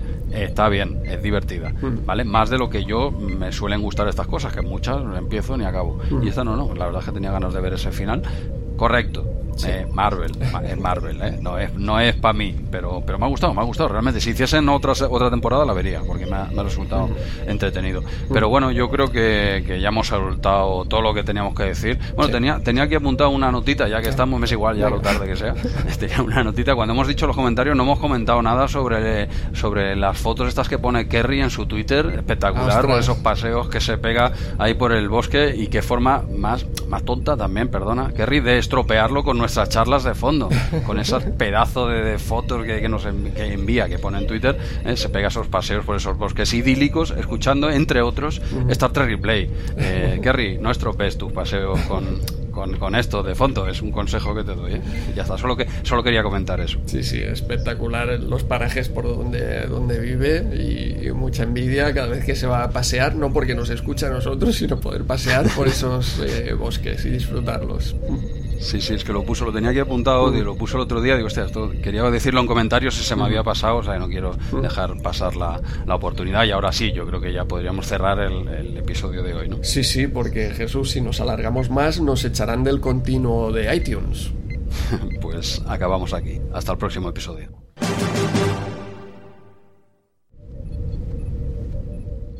Y así la línea temporal se, se restablezca y así la línea temporal se restablezca normalmente joder restablezca y así la línea temporal se restablezca hostia es que es jodida ¿eh? es que restablezca es una palabra jodida ¿eh?